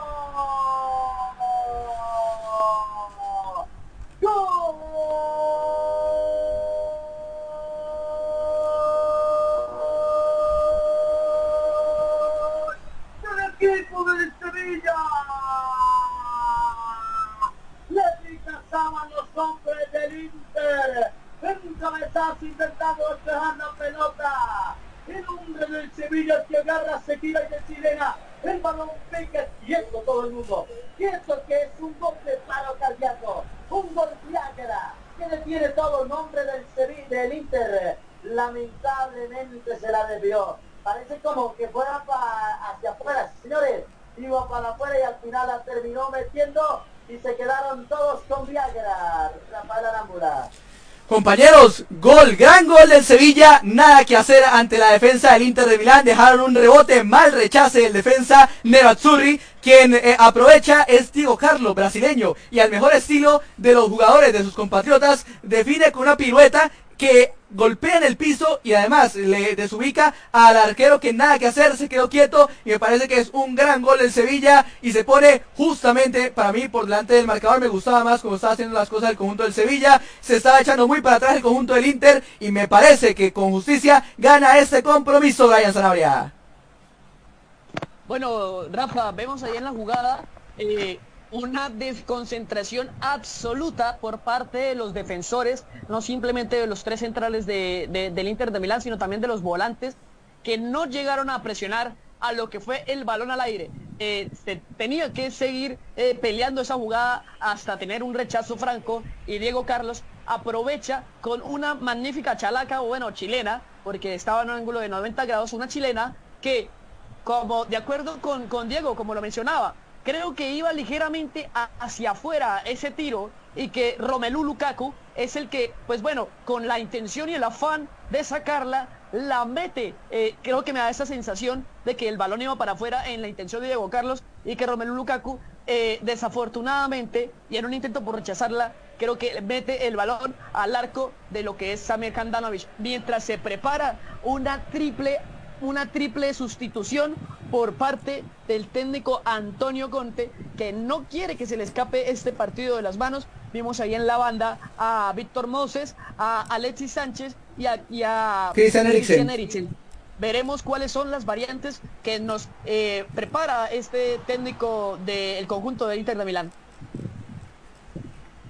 El balón viene arriba para que la venga a controlar el equipo del Inter, pero antes sí va a, efectuar los cambios. Eh, viene el número 22 Vázquez por, eh, eh, por el, número 91, compañeros. Joshua, cambio en el Sevilla, ¿nos referencia, por favor? Sí, señor, entra el Mudo Vázquez, camisa 22, y sale del terreno de juego el jugador Suso con la casaca 41.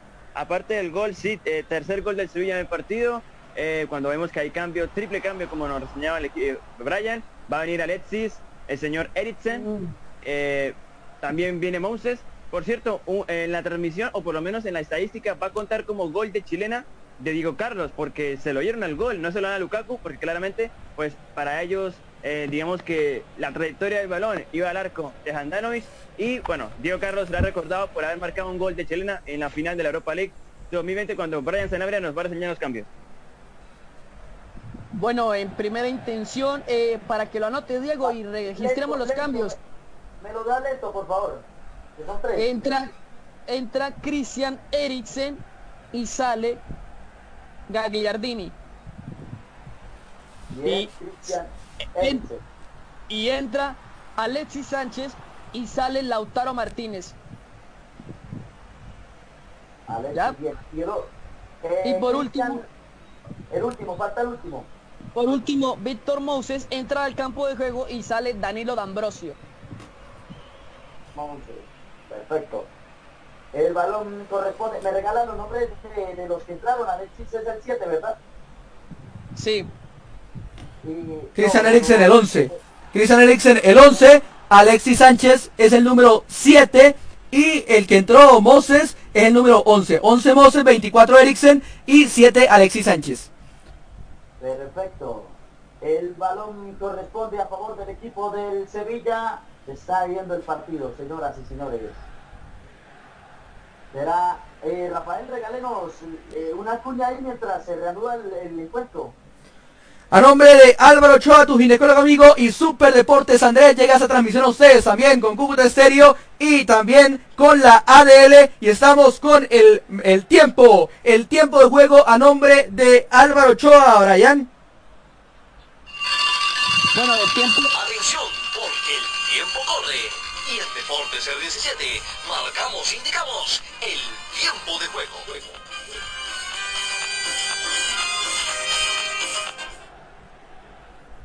Minuto 80 en este juego, Sevilla 3, eh, eh, mientras que va ganando el Sevilla y se cobraba el tiro libre, Dieguito.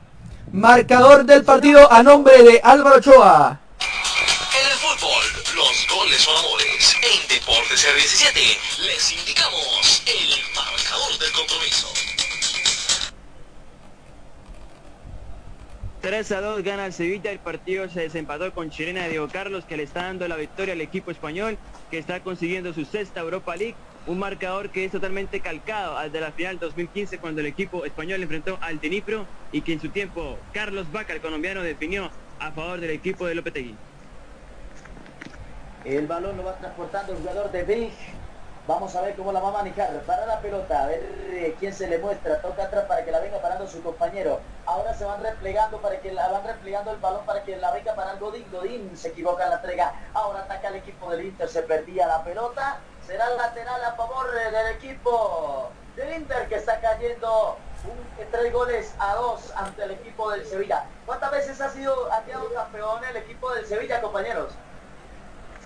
Ha quedado cinco veces campeón en la segunda competición más grande de clubes, 2016, 2007, 2014, 15, 16, y está consiguiendo su sexta final, su sexto título, y pues nada, sigue todavía por ahora con 100% eficacia cuando ataca el Inter. El Inter que atacaba, intentaba levantar la pelota, al final le tocó retroceder un poco. Buen avance por el sector izquierdo centro. Le quedó viva ahí para que venga, se enredaron el fondo. En la línea la sacaron impresionante. Sancocho de piernas, Dios mío bendito. Por un poquito llega el empate del Inter. Ahí veíamos, mientras se tiran unos hombres del Sevilla y el árbitro le dice, bueno, tranquilos que yo llevo el tiempo. Eh, mi querido compañero que me acabó de dar la estadística del Sevilla, también hay que recordar que Carlito Paca eh, ayudó mucho para que el Sevilla quedara, eh, Sevilla quedara varias veces campeón, ¿verdad que sí? Eh, ¿Cuántas veces el Carlito Paca en la Europa League con el Sevilla campeón? Bueno, creo que fue la vez que te estoy contando, el Dieguito que marcó dos goles en la final contra el Dinipro. Eh, aquí el árbitro lo que estaba reseñando era que los jugadores del Inter pedían que el balón supuestamente había entrado, ¿sí? Pero eh, el árbitro lo que dijo es que el reloj con el cual la tecnología no le marcó que el balón entró, por ende que no le reclamen, porque el partido sigue 3 a 2 a favor del Sevilla, que se acaba de salvar después de una jugada milagrosa en la que no llegó el gol del equipo italiano. El equipo italiano que de a poco está buscando el empate mientras unos hombres ya se levantaron. Vamos a ver si se levantan. Están todos listos. Ahí el equipo de los jugadores del Sevilla, vemos como los jugadores del Sevilla celebran y la, la, la tranquilidad del entrenador dijo, no señores, le hicimos el gol, pero esto, esto, estaba, esto estaba cuando el juez quita y sigo comiendo uñas por el momento. Eh, yo Chía. Bueno, sí, el marcador va 3-2, ya lo habíamos dicho, ¿no?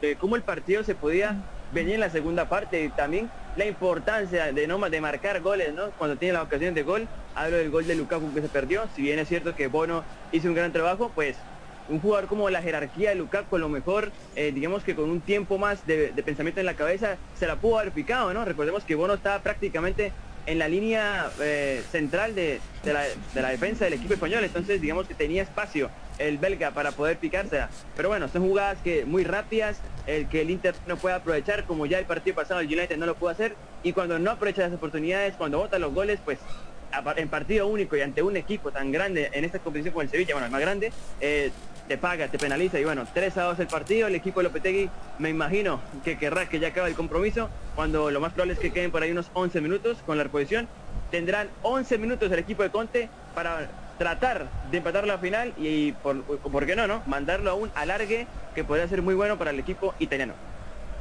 Se prepara cambio en el equipo del Sevilla, Brian Sanabria. eh, es el número 17, alcancé a percibir. La pelota la domina el jugador de Bri. Va a controlar esa pelota. Señores, abre el paso para que la venga a controlar el jugador Godín. Domina la América Godín, devuelve atrás para que venga de.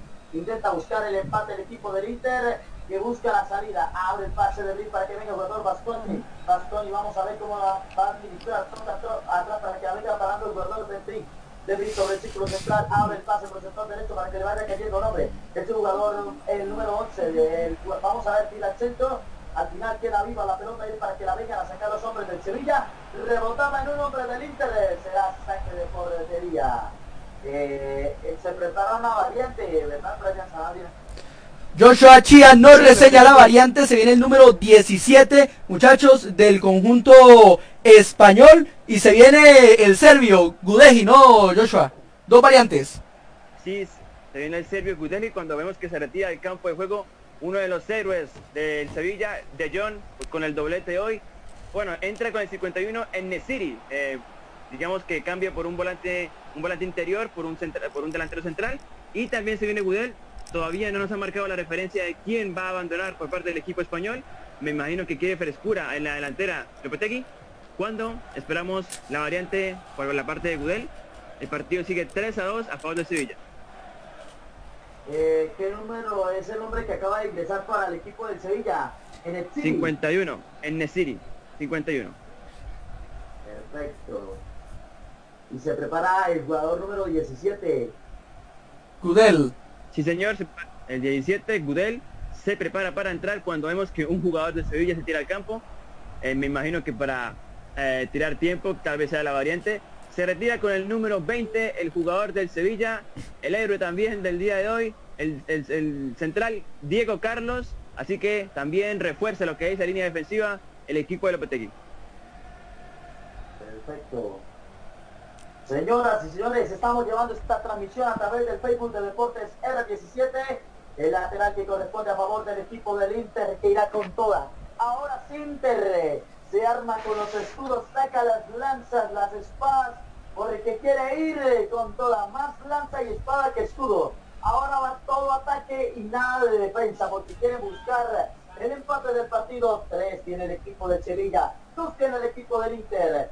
El pase para que la venga parando el jugador Bastoni. Intentaba tocar para que venga su compañero. Ya la va tocando bien. Se van asociando. Vamos a ver cómo la va manejando. Derriba los nombres del Inter. El árbitro dice que no hubo falta.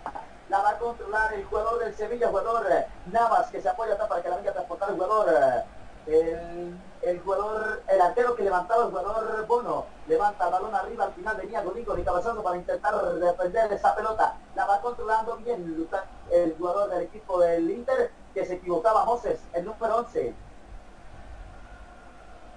Al Sí, bueno. a favor del equipo de el Sevilla. Señor.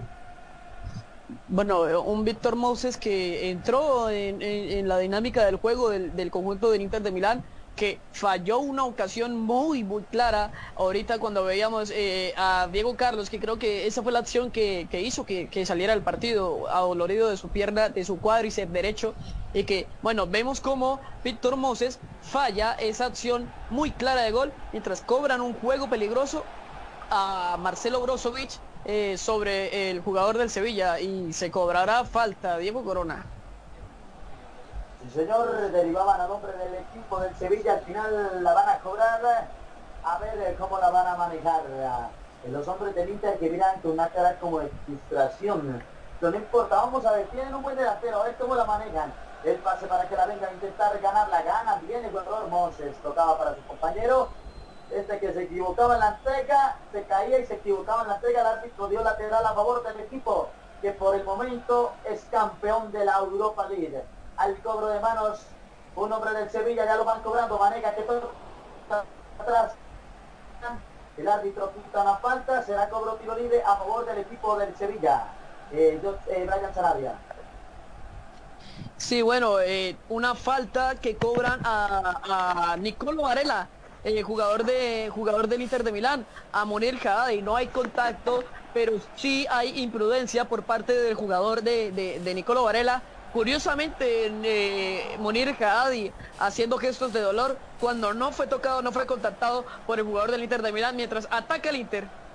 Ataca, ataca el Inter, levantaba la pelota, queda vivo para que venga Alexis Sánchez, el chiquitico que quiso saltar al final, el arquero Bono que controló esa pelota, Alexis Sánchez entre tantos grandes, al final ganó, ganó el suelo, pero pues vamos a ver cómo la va a manejar el arquero Bono, a sacar con su pie izquierdo, levanta el balón arriba, para que vaya a caer en terreno del equipo del Inter, se pierde la pelota al lateral, sacará el equipo de Italia, el equipo Inter. ¿Cuántas veces ha quedado o no ha quedado campeón el Inter en la Europa League, compañeros? Bueno, el Inter de Milán eh, ha quedado campeón en tres ocasiones. En tres ocasiones eh, el Inter de Milán ha quedado campeón. Esta podría ser su cuarta, aunque se le está ca- escapando. Mientras que referenciamos un cambio en el conjunto del Inter de Milán.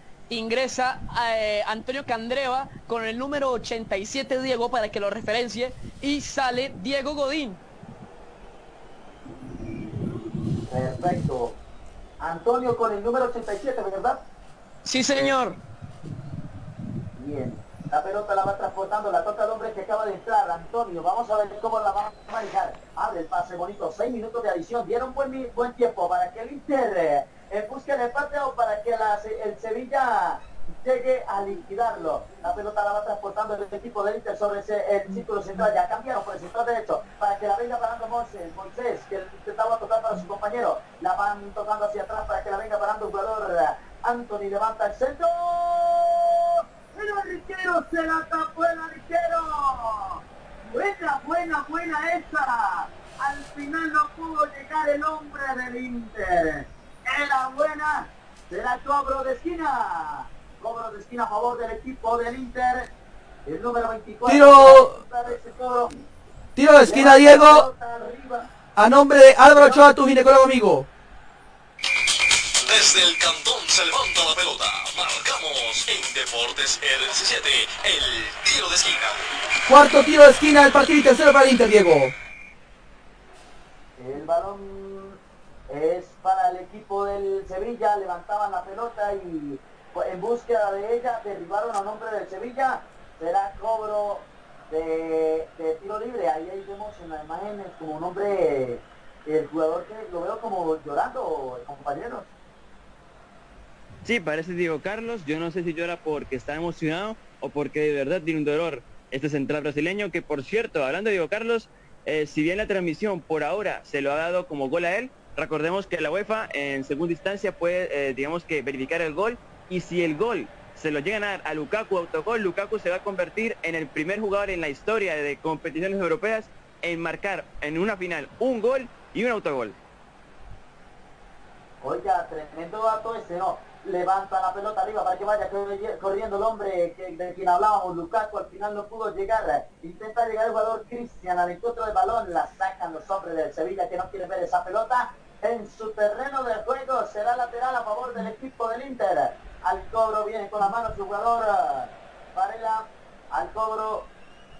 Vamos a ver, están todos los hombres del Sevilla paraditos ahí en la línea como, como si no, ya se acabó esto, ya somos campeones la van a levantar. Uy, qué jugada acaba de hacer el hombre del Sevilla. Lástima que no pudo progresar. Será lateral a favor del equipo. El equipo blanco, el equipo de Sevilla. Señoras y señores, Rafael Arámbula, Brian Sanabria y Joshua Chía en los comentarios y que les narra, relata el partido Diego Corona. Al cobro de manos, la van levanta la pelota a los hombres del Inter para que intente caer la Lukaku. Señores, ese balón se pierde será lateral a favor del equipo de el Sevilla, sacar el número 17. El jugador eh, ya lo va, lo va a sacar, vamos a ver, no deja para que lo saque su otro compañero. Al torre el jugador Reguilón levanta la pelota, toca para que venga su compañero. Este que se gira, este que se va. Al final la sacan los hombres del Inter. La va dominando el equipo del Sevilla. Está quedando campeón momentáneamente. Una falta que cobra el árbitro Rafael Arámbula. Así es una falta y con eso gana tiempo el Sevilla que se está replegando. Quedan solo tres minutos, menos de tres minutos para que se acabe este partido. Y Sevilla está a punto de conseguir su sexta corona en esta competición, Diego. Joshua Chía, balance del partido para ustedes. ¿Cómo va el partido hasta el momento? ¿Qué opina? Bueno, yo creo que el Sevilla ha sabido sufrir en la segunda parte. Ya sabemos que es muy importante en competición europea, en eliminatoria, saber sufrir estos encuentros. Creo que el Inter no digamos que no ha ejecutado el plan de Conte a la perfección en la segunda parte. Eh, faltan dos minutos, el Sevilla está a punto de coronarse con su sexto título y pues nada, sería increíble porque creo que en Europa no existe una hegemonía tan grande en finales, ni siquiera del Real Madrid en Champions, porque ha perdido finales de un equipo que llega a la final y la gana absolutamente toda. Ya puede ser la mística europea en la segunda competición más importante en el que Sevilla está a punto de alzar su sexto título de la mano de Junior Lopetegui. Eh, y Brian Zanabria, eh, ¿cómo va el partido hasta el momento? Mi otro compañero, el que... Bueno, la verdad, eh, ¿qué, más se puede decir eh, acerca del Inter de Milán? Lo ha intentado con más ganas que con inteligencia y más que todo en estos últimos minutos del partido se ha equivocado muchísimo en momentos donde no se puede equivocar, donde todo el balón tiene que ir a la olla, como quien dice, y no ha podido salir ni siquiera el Inter mientras la pierde de nuevo Víctor Moses, un cambio que no ha generado absolutamente nada para el esquema de juego de Antonio Conte. Simplemente le queda más o menos un minuto de infracción para lograr el milagro de la igualdad en este estadio de Colonia y poder, ¿por qué no?, llevar al tiempo suplementario este partido, que por cierto lo veo muy difícil. Si no mandan el balón al área, ¿qué van a hacer en ataque? No pueden hacer absolutamente nada, mientras que, bueno, ahí Viragui me hace caso, pero no da nada bueno, Diego. Al saque de portería el arquero, bueno, que se va a tomar todo su tiempo, va a quedarse ahí tranquilito, calmadito, señoras y señores. Para los españoles, una buena noticia. Ni el Barcelona, ni el Real Madrid, ni el Atlético, sino el Sevilla el que sacó la cara por el país en una competencia internacional. Va a ser campeón, bono al cobro. Lukaku, vea, si hablamos de merecer, este hombre merecía eh, alzar una copa por todo lo que ha hecho, ¿no? Pero bueno, el fútbol es el que las meta. Tuvo mano a mano con el arquero y, lo desaprovechó. Levanta Bono arriba, al final le envían el balón al lateral y yo creo que sí. Absolutamente confirmado que el Sevilla será campeona. Al lateral los hombres del Sevilla. Ya todo está listo y el árbitro pide el balón. Señoras y señores, no va más. El carro, ya está en el garage. Está, está confirmado, está firmado. El Sevilla de España ha quedado campeón de la Europa League. Lamentamos por los hombres del Inter. Felicitamos al Sevilla. ¡Qué bien, qué bien! Después de ir 1 a 0 en el marcador abajo, se repusieron, se elevó el ánimo y lograron subir el marcador y quedar campeones. Lloran los hombres. Pero cómo no llorar, pero cómo no llorar cuando se deja el alma y el corazón en la cancha, cuando se deja la piel en el terreno de juego y se celebra una victoria. Y más cuando no solamente tienes una victoria, sino cuando la copa es tuya. Bien Sevilla, bien se le paró a un impotente, a un bien parado también Inter de Milán, que nada pudo hacer, solo quedar como subcampeón. Sevilla, campeón de la Europa League, Joshua Chia, Rafael Arámbula, Brian Sanabria, quien narró, relató estos partidos, este partido en el campeonato del Sevilla, Diego Corona. Así es, compañeros. Sexto título del conjunto de Sevilla, el equipo que mejor, que mejor sabe jugar esta competición, el equipo más ganador y creo que eh, incluso en 15 años que ha ganado seis copas, es que no solamente viene de hace 30 años, no, de hace 15 años ha ganado seis copas y eso demuestra la mística del equipo sevillano, del equipo de Andalucía en este tipo de partidos, en este equipo de, de campeonatos que es el favorito de este equipo sevillano, lo supo sufrir, lo supo jugar, vemos las lágrimas de los jugadores del cuerpo técnico que están contentos porque acaban la temporada, una temporada muy atípica para el fútbol, y pero la acaban con título, que es lo importante, y se van a enfrentar al ganador de la Champions en la Supercopa de inicio de temporada, en, creo que en, un mes será el torneo, porque ya casi empezamos la próxima temporada del fútbol, y celebra, grita la ciudad de, de Andalucía, de, de Sevilla, también grita todo el pueblo español porque por fin un equipo eh, por lo menos sacó la cara, como decía Diego, en este en esta competición, en esta temporada y Sevilla es el nuevo campeón de la UEFA Europa League. Sexta corona para el conjunto de Sevilla que tiene registro perfecto. Seis finales jugadas, seis finales ganadas, el que más ha disputado finales en esta competición. Creo que ganó el que mejor lo hizo. ¿Y cómo es el fútbol? Lukaku, que era la estrella de este equipo, que le había dado on- 11 partidos consecutivos anotando, que era el goleador, que empezó ganando ese partido, le termina dando la victoria al equipo de Sevilla, no de manera oficial, porque todavía hay que ver si fue o no autogol para la UEFA, pero lo cierto es que termina empujando el balón al fondo de la red en esa jugada del brasileño y eh, decreta el 3 a 2. Al final también termina con un mano a mano que se lo tapa arquero Bono. Y muchachos, para mí, no solamente la figura del partido es de John por los dos goles, sino que hacerle una mención a un hombre que la sudó a lo largo de todo el campeonato y es el arquero Bono. Arquero nacido en Canadá, pero de nacionalidad marrueca, que paró de todo. Le paró al Wolverhampton, le paró al United los goles, le paró al Inter y hace posible que esta final la gane el conjunto sevillano. Gran final y gran preámbulo de lo que será, muchachos, el partido del fin de semana entre el conjunto del Bayern Múnich y el PSG por la final de la Champions League. Muchas gracias a Diego Corona. Diego, muchas gracias por esa narración tan vibrante y por llevarnos las emociones de esta UEFA Europa League a Deportes R17. Bueno, quiero escuchar la opinión de mis compañeros. Dieguito, muchas gracias. Ra- A usted, Rafael, a Brian Sanabria y a Joshua Chía por acompañarnos también en los comentarios. Al Todopoderoso por darnos la oportunidad de llevarles a ustedes un relato más. Y qué bendición, una final de una Europa League.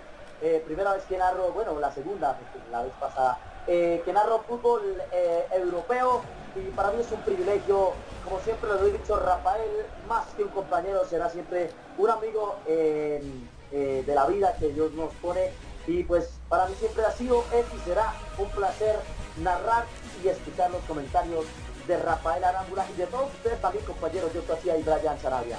Dios los bendiga, yo me despido. Muchas gracias, Dieguito. Y pasamos con la opinión de nuestros analistas en la materia de este partido, con lo, que es Brian Sanabria y Joshua Shia. hagamos un análisis corto, compañeros, porque en minutos se viene fútbol directo, donde también vamos a analizar con más detenimiento y con más compañeros de Deportes R17 esta gran final, ese sexto título por parte del conjunto de Sevilla. Brian, ¿cómo le pareció ese compromiso? Y para usted, ¿quién fue la figura? Como dije, para mí, creo que más allá de John, que le hago una gran mención, para mí termina siendo una figura el arquero Bono. Bueno, Rafa, este, pues sí, así como usted lo, decía, creo que la mística de el Sevilla fue más imponente que un embate anímico por parte del Inter de Milán que venía de golear al Shakhtar Donetsk y de demostrar un buen fútbol. Y que pues bueno, el Sevilla, un gran conocido de esta copa, ya le tiene el tiro básicamente a esta competición, el máximo ganador, el infalible, el 100% de efectividad. Eh, un aplauso grande también para el Inter por la gran competición, por incluso de ser tercero en la UEFA Champions League, que ese fue eh, el momento en el que bajaron a esta Europa League no se dieron por menos servido, eh, dieron una muestra de buen fútbol ante, ante lo que fue todas las llaves, ante el, Ludo Goretz, ante el Getafe, ante el, Bayer, ante el Bayer Leverkusen, ante el Shakhtar Donetsk y ahorita ante el Sevilla, que lastimosamente no pudieron este, obtener eh, el resultado que esperaban, que era la victoria y la copa. Por cierto, este, muy buen partido del Sevilla, así como le decía Joshua también, me quedo con ese comentario de hay que saberlo sufrir y el Sevilla lo supo sufrir en los momentos del partido eh, que eran críticos para ellos. Eh, Bono tiene que tener mucho que ver con lo que fue la victoria y con la no remontada del Inter, porque fueron tres jugadas muy, muy, muy importantes que tuvo el Inter que no supo aprovechar, o bueno, que en vez de decir no supo aprovechar, también démosle la derecha y también démosle la virtud al arquero del Sevilla, Bono, que no solamente contra el Inter, muy bien lo mencionaba Rafa, sino también contra el Manchester United, también contra el Wolverhampton, ataja muchas ocasiones de gol, un arquero con mucha seguridad en Alachique, en el momento de, tener posicionamiento en el campo de juego y también al ir por arriba los balones. Un Sevilla que se vuelve dominante en esta copa, eh, de, en la segunda copa más importante a nivel de clubes en Europa, como lo es la UEFA Europa League. Excelente partido y Rafa, qué lindo y qué vistoso es ver esta cantidad de goles como antesala de lo que se viene el domingo en UEFA Champions League. Y de acuerdo con usted, la figura Bono. Bueno, eh, George, eh, ¿qué opina acerca de este compromiso cuando vemos la lista de los más ganadores? Sevilla con 6, Atlético de Madrid, Liverpool, Inter y Juventus como los eh, siguientes equipos con tres conquistas que más han ganado en esta competición. España llega a 12 títulos en este certamen, Inglaterra tiene 9 al igual que Italia, Alemania 6 y Países Bajos con 4 son los países que más han ganado, más veces han ganado esta UEFA Europa League, que recordemos, antes también se llamaba la Copa de la UEFA, y a partir de, de la temporada 2009-2010 fue que empezó a llamarse Europa League. Joshua, ¿cuál es su opinión acerca de este partido y quién es su figura, el MVP de esta final? Bueno, Rafa, para mí la figura es Bono por la gran tapada que le hizo en el segundo tiempo al señor Lukaku. Rafa, uno puede hablar de cómo jugaron los dos equipos, cómo el equipo lo planteó Conte, cómo lo planteó Lopetegui, pero la verdad es que todo eso queda en un segundo plano porque las finales no se juegan, Rafa, se ganan. Y el Sevilla sabe ganar finales, sexta final ganada en Europa League, es el equipo con la mayor efectividad en finales de fútbol europeo, por lo menos en Europa League.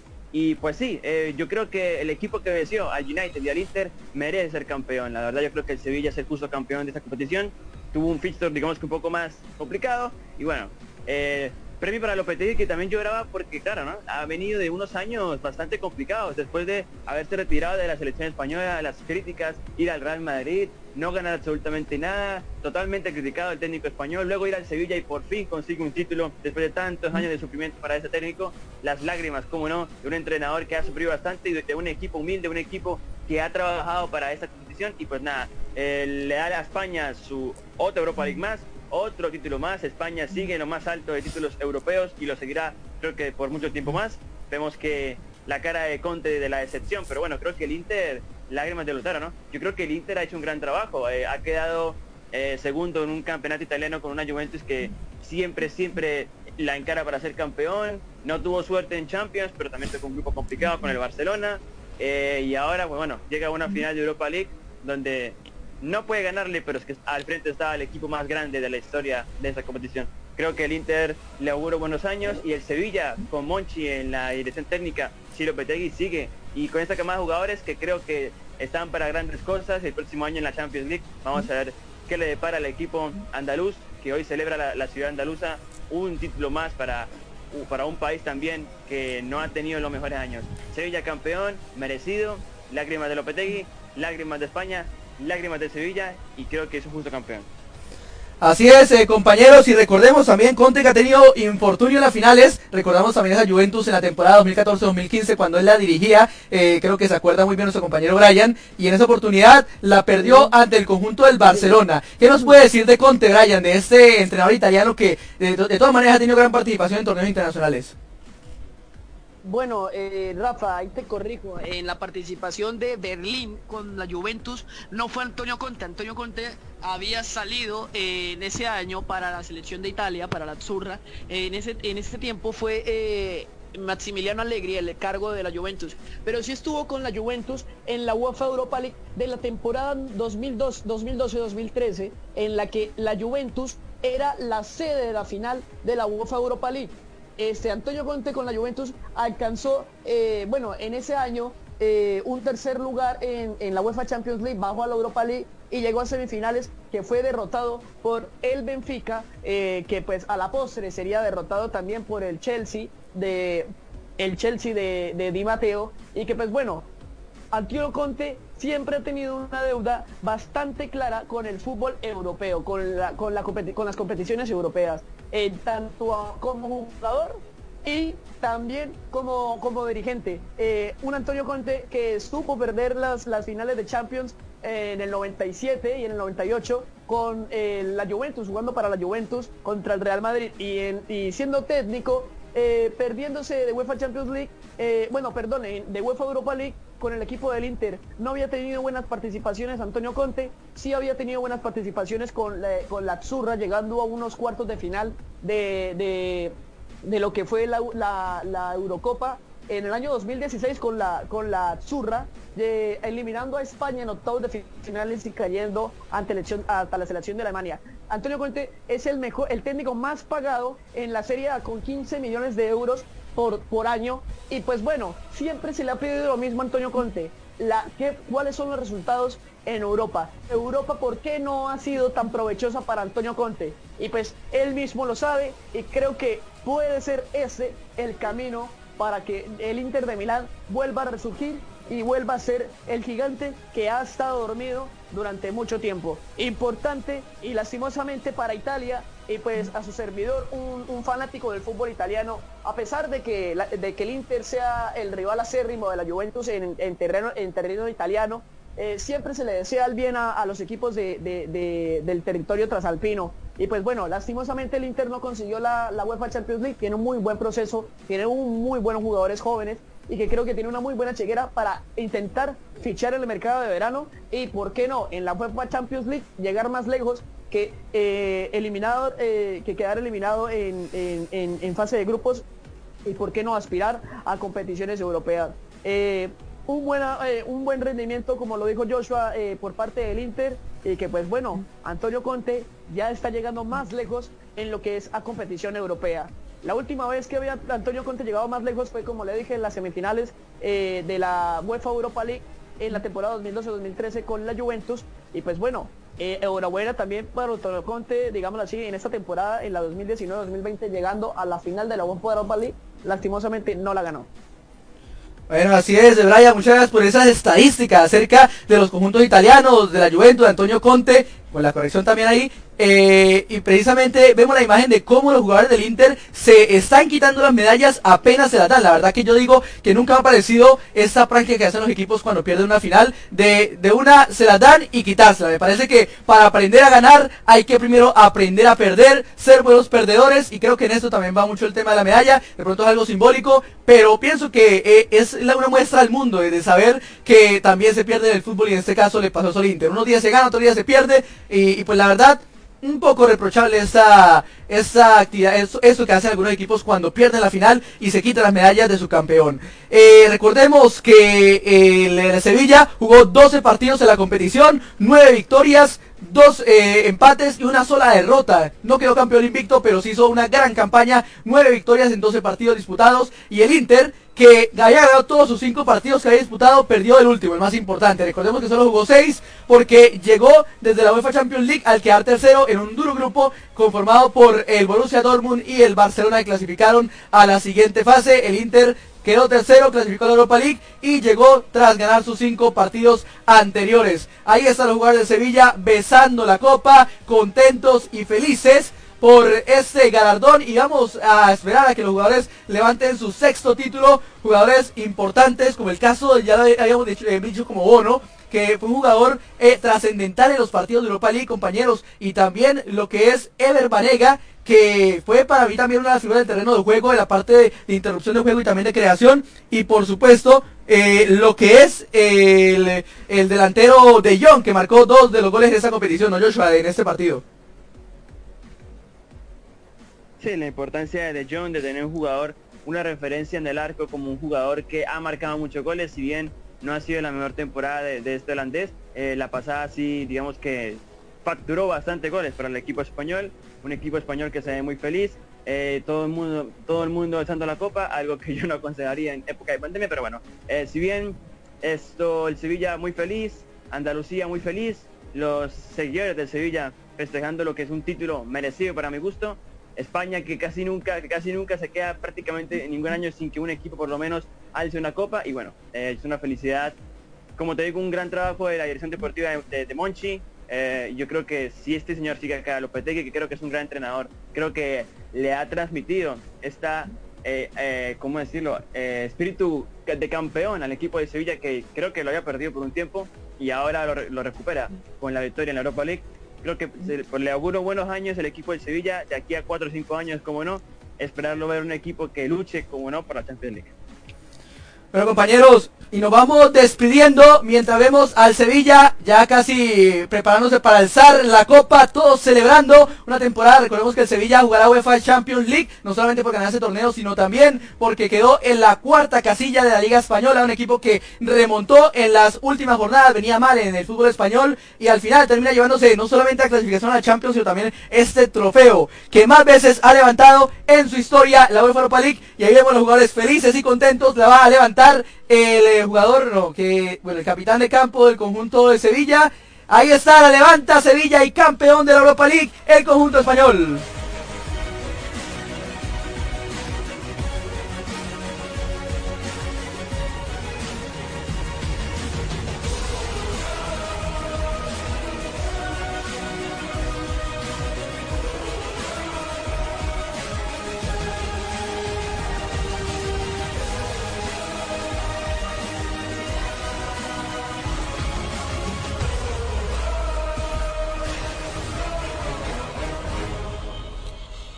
Compañeros, si llegamos al fin de esta transmisión, ahora vamos a quedar con nuestro compañero Juan Pablo Grimaldo en el programa de fútbol directo analizando un poco acerca de este partido y también de lo que será la previa de la UEFA Champions League. Muchas gracias Brian por acompañarnos en esta gran transmisión del partido entre Sevilla Inter, final de la Europa League que gana el conjunto español, tres goles por dos. No, Rafa, muchas gracias a usted, también a Joshua y también a la narración de, Diego Corona, también eh, excelente narración y también a todos los que nos escucharon en esta transmisión. Primera final que se transmite, eh, bueno, primera final de las dos que tenemos en este regreso del fútbol en el 2020 eh, por Deportes R17. increíble espacio y pues nada, muy buen, buen partido qué bueno es ver el fútbol y qué bueno es analizarlo con personas que saben y con narradores que saben narrar. Entonces, eh, muchas gracias a usted por la invitación y nos veremos también en lo que es el domingo con lo que será la edición de la UEFA Champions League entre Bayern Múnich y Paris Saint Germain. Además, no se pueden perder lo que va a ser fútbol directo y lo que puede ser también los otros programas la otra semana de 24 segundos que va a estar muy muy chévere y la transmisión de la NBA. Chao, chao. Muchas gracias, Brian. También a Joshua Chia, que también se retira. Rafa, Sí, siga, Brian. eh, un saludo también a, a- a, pues a todas las personas que nos vieron, a- en especial a, la familia Sanabria Núñez, que siempre nos ve, a, Laura Maldorado, por supuesto, que nunca hace falta en, en los directos, eh, también a, a la- a- a Oscar Hernando Castañeda, a, a la señora Gloria Esperanza Ruiz Gómez, que siempre nos escuchan también en todas las transmisiones de, de, de Deportes R17. Muchos saludos y también gracias de antemano también a todos, a todos los que nos escucharon. Ahora sí, me despido. Bueno, muchas gracias Brian y también despedimos a nuestro compañero, a nuestro analista Joshua Shia. Gracias por acompañarnos en todas esas transmisiones Joshua y el día de hoy en esta gran final de la UEFA Europa League. Victoria para el Sevilla, sexto título en la competición Joshua. A ti, Rafa, Brian, Diego, por la transmisión, por la narración y pues sí, eh, a las personas que nos pudieron acompañar. Eh, celebra España su sexto título por parte del Sevilla y pues nada, eh, digamos que cul- culminamos una etapa europea, pero nos falta la última, la más importante, la más emocionante que en el domingo. Espero que tengan una gran transmisión y también que la gente que nos escucha, que nos espere también en los partidos de, de NBA que estamos rompiéndole, pues nada. lo mejor para todos, Rafa, y nos vemos en una próxima ocasión. Así es compañeros y ya saben, ya nos vemos en unos minutos. Vamos a analizar lo que será este compromiso entre el conjunto del eh, Sevilla y el Inter de Milán, además de lo que será la previa del partido también entre el PSG y el Bayern Múnich, un partido que va a estar excelente el día domingo y que va a estar con la narración de nuestro compañero Salvador Ortiz, también en comentarios Jason Yáñez, Brian Zanabria, así que no se la pueden perder, una transmisión muy chévere, quiero que nos digan aquí en los comentarios eh, cuál es el marcador para ustedes en esa final, también qué piensan acerca de ese partido, porque no se pueden ir, no se pueden mover porque vamos a llegar con, nuestro compañero Juan Pablo el análisis de esta gran final que ya vivimos. Y quiero saludar a Álvaro Ochoa, tu ginecólogo amigo, a Superdeportes Andrés, la tienda deportiva número uno del norte de Santander, también a don Orlando Guevara, el mago del máster en Cúcuta Estéreo, y a don Orlando Celis y a don, Luis Emilio Goyeneche en eh, eh, la Asociación Departamental del Locutor Norte de Santander, con la cual ya llevamos un buen tiempo eh, trabajando, ya llevamos un año de transmisiones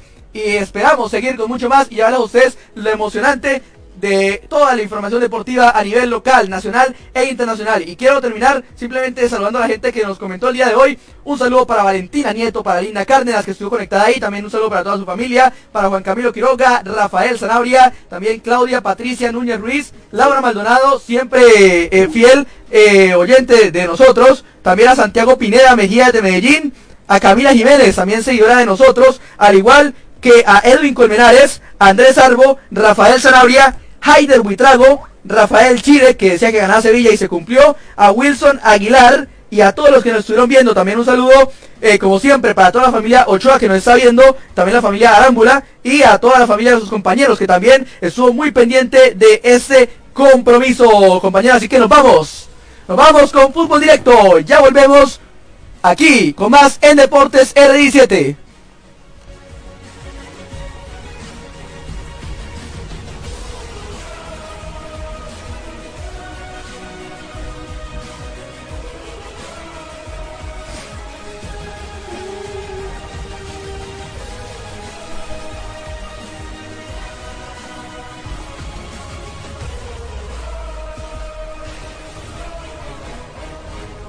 Pausa y ya regresamos. Todo tipo de mujer se puede beneficiar con este novedoso equipo láser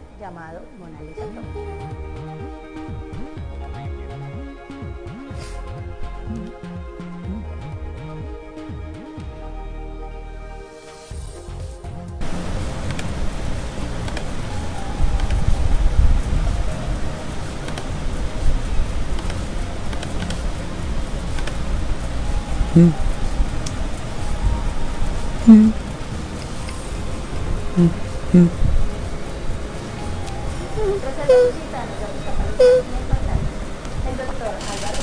ginecólogo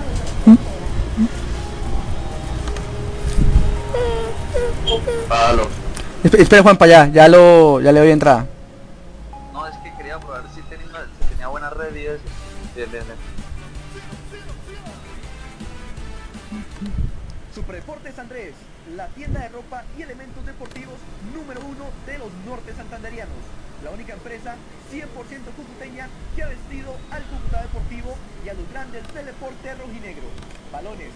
Camisetas originales, guantes y otros elementos deportivos los puedes encontrar en Superdeportes Andrés, el que mejor viste a los deportistas de hoy y del mañana.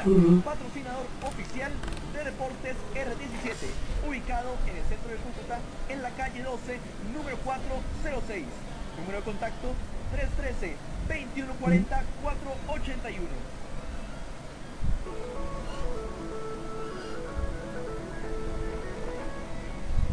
Por muchos años, nuestros deportistas han hecho historia representando a Norte de Santander. Amor, pasión, esfuerzo y sufrimiento. Es todo lo que han dejado estos héroes en el campo de batalla, dejando en alto el nombre de nuestro departamento y por ello se merecen todo nuestro respeto y admiración. La historia es para recordarla, quererla y volverla a vivir. Y por eso hoy les contamos que el Museo del Deportista Norte Santanderiano es una realidad. Las mejores hazañas, los sueños cumplidos y la gloria eterna alcanzada por nuestros deportistas recopiladas en un solo lugar. Gracias a Superdeportes Andrés y Andrés Ramírez que hace de ese sueño una realidad. El Museo del Deportista Norte Santanderiano. Un abrazo para todos, apoyémoslo todos. Norte de Santander.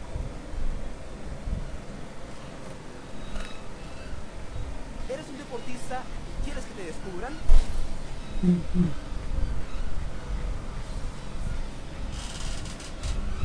que los más importantes equipos vean tus goles, tus puntos, tus canastas, tus mejores jugadas y la mejor versión de ti. Entonces no esperes más, porque aquí te ayudamos a crear tus videos, tus producciones para que logres el sueño de ser el mejor deportista. No esperes más, llámanos. Número de contacto 300 379 2513. También nos puedes contactar a través de nuestro Facebook de Deportes R17.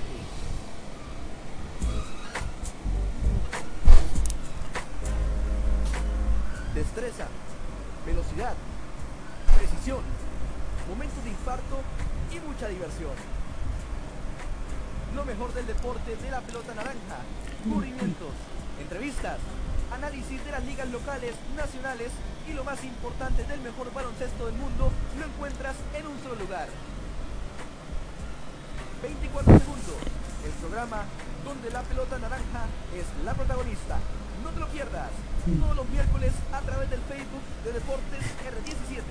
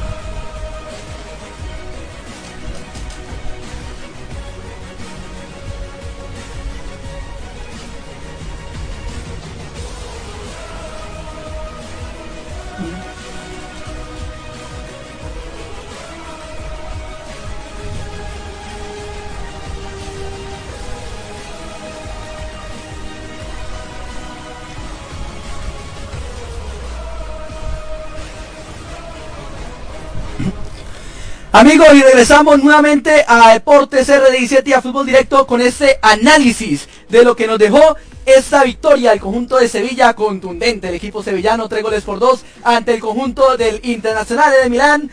Equipo del cual dirige Antonio Conte y que llegaba a su décima final europea, pero al final no puede ganarla vio un conjunto de Sevilla mejor plantado en el terreno de juego y además un conjunto que supo sufrir, como lo dice nuestro compañero Joshua, y que supo afrontar estas finales de las cuales ya están acostumbrados a ganar en la última década. Con nosotros está Juan Pablo Grimaldo, nuestro compañero de Deportes RD17, con el cual vamos a analizar eh, lo que fue esta victoria española ante el conjunto italiano del Inter de Milán. Juan Pablo, buenas tardes, bienvenido a Fútbol Directo y vamos a meternos en la temática, qué le pareció el partido y esa victoria del conjunto de Sevilla que creo que eh, se dio, el, la ganó el equipo que más se la merecía al fin y al cabo, ¿no?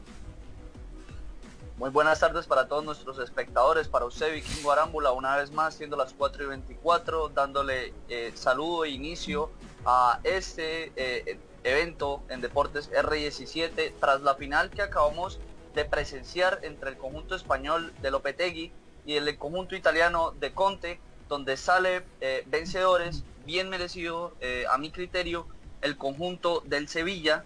Ya recordemos, esta es la sexta final que, que juega el conjunto español y es la sexta victoria. Son reyes de esta competición y el partido de hoy fue muestra de ello.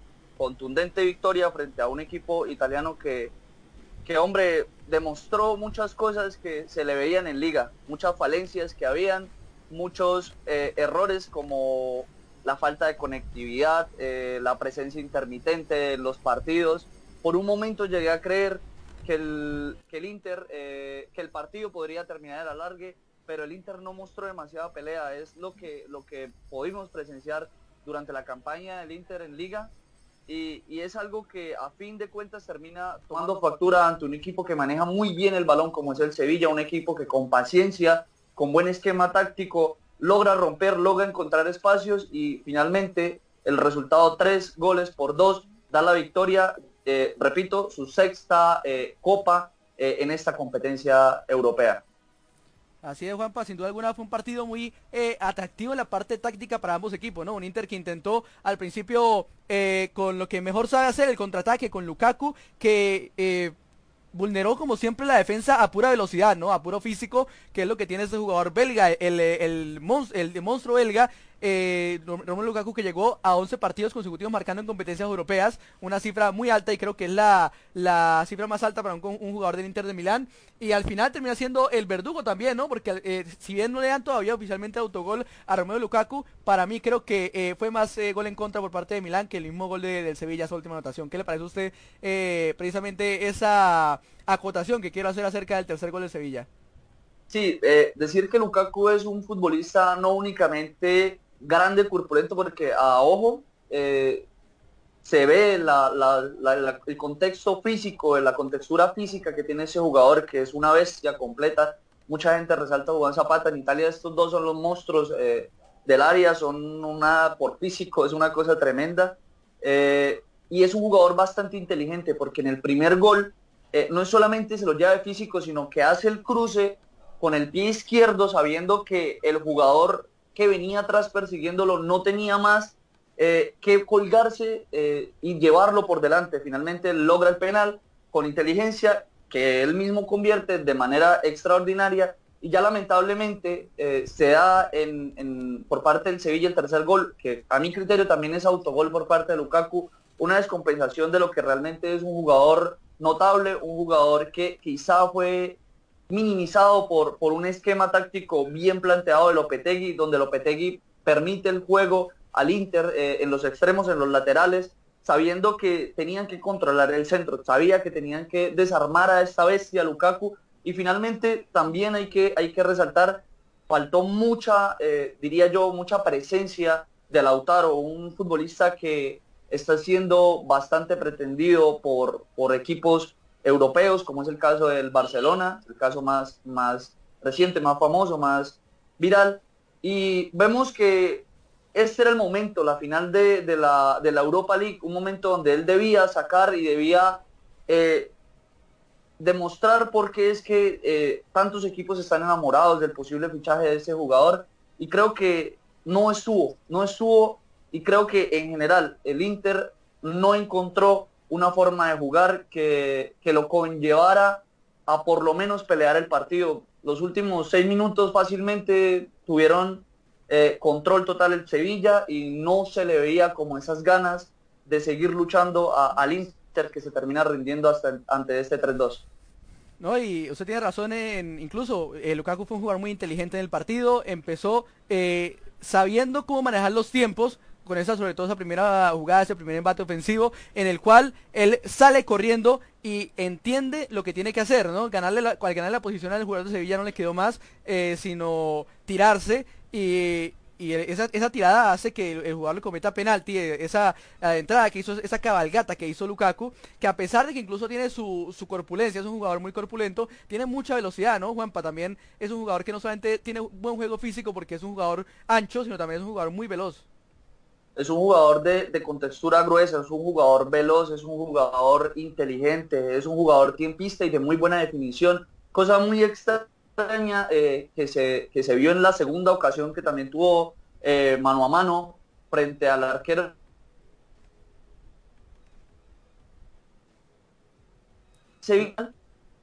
Finalmente el arquero eh, logra achicar y logra retener eh, este contragolpe y al Sevilla básicamente le apostó a eso.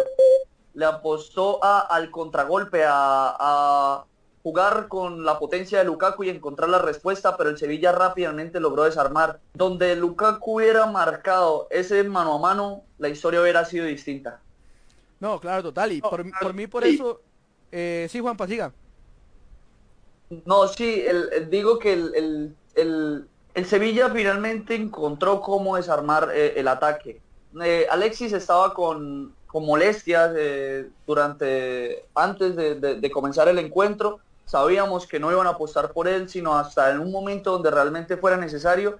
Y creo que a mi consideración yo no hubiera sentado a Lautaro Martínez.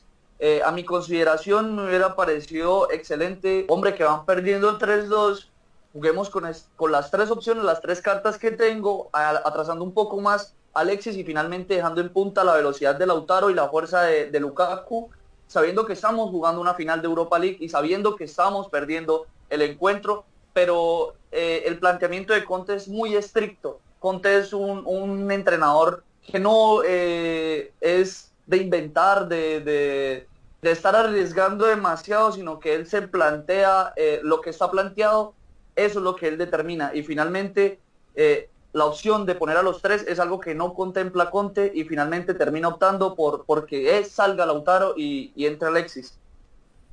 Juanpa, eh, otra cosa también eh, es que incluso hablando de Lukaku y hablando de Lautaro, eh, Lautaro, bueno, usted lo dijo, lo pretende el conjunto de Barcelona, hoy no mostró para mí un nivel tan superlativo como debía un jugador de esas ca- características y que tiene tanta vitrina eh, internacional, ¿no? porque es un jugador que lo ve muchísima gente y que también es un jugador que es muy pretendido por muchos clubes. Eh, sí, diga.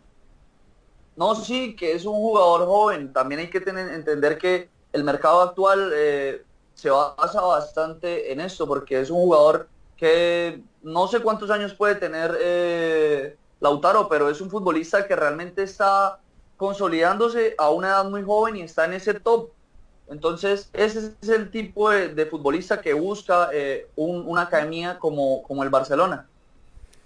Claro, y, y- también hablamos por otro lado de Lukaku, que es un jugador que es pretendido por el Real Madrid, ¿no? Es un jugador que a pesar de que tiene ya 30 años eh, y ya tiene una, una experiencia eh, incluso ya en mundiales con la selección de Bélgica, eh, es un jugador que todavía da, muchas retribuciones y sobre todo, no solamente pensando a la hora de hacer goles, sino a la hora de también asistir, porque es un jugador que por su corpulencia es un pivot fácilmente para cualquier equipo y lastimosamente el día de hoy no tuvo eh, esa, esa suerte, primero para poder mandar el balón al fondo de la red en ese mano a mano que le tapó el arquero Bono, co- como también para esa ese infortunio marcar un gol en propia puerta. Eh, no, no sé, no me acuerdo si fue Brian o Joshua, pero uno de los dos dio el dato, creo que fue Joshua, que eh, Lukaku se convirtió en el primer jugador en la historia de la, de la UEFA Europa League en marcar un gol y un autogol en la misma final. Bueno, falta esperar que sea oficial, que lo a- a- asegure así la UEFA, pero a mi parecer, como le digo, fue un autogol y se convierte en héroe y villano al mismo tiempo. Héroe al principio y otra cosa que le doy mucho al Sevilla también y es un partido es un equipo que no solamente sabe sufrir, sino que sabe remontar los partidos.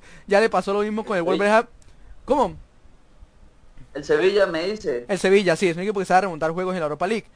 Porque re- recordemos que incluso eh, el partido contra el Wolverhampton em, no empezó perdiendo, pero empezó con un penalti a favor del conjunto inglés y aprovechó esa tapada del arquero Bono eh, magistral ante Raúl Jiménez para luego marcar la ventaja y clasificar a las semifinales. En la misma semifinal empezó perdiendo muy temprano con un gol de penalti también de Bruno Fernández con el United y al final remonta el partido. Y en ese caso eh, primero empieza también con otro gol temprano de penalti que eh, le pitan al, a Lukaku, lo marca y luego remonta, luego le empatan y al final termina remontando nuevamente, marcando el gol de la diferencia que le da este título al conjunto de, de Sevilla. Y eso, que no le pitaron un penalti al Inter a favor, no sé si usted vio esa jugada y comparte la misma opinión de nosotros, que fue, para nosotros fue penalti, para los tres.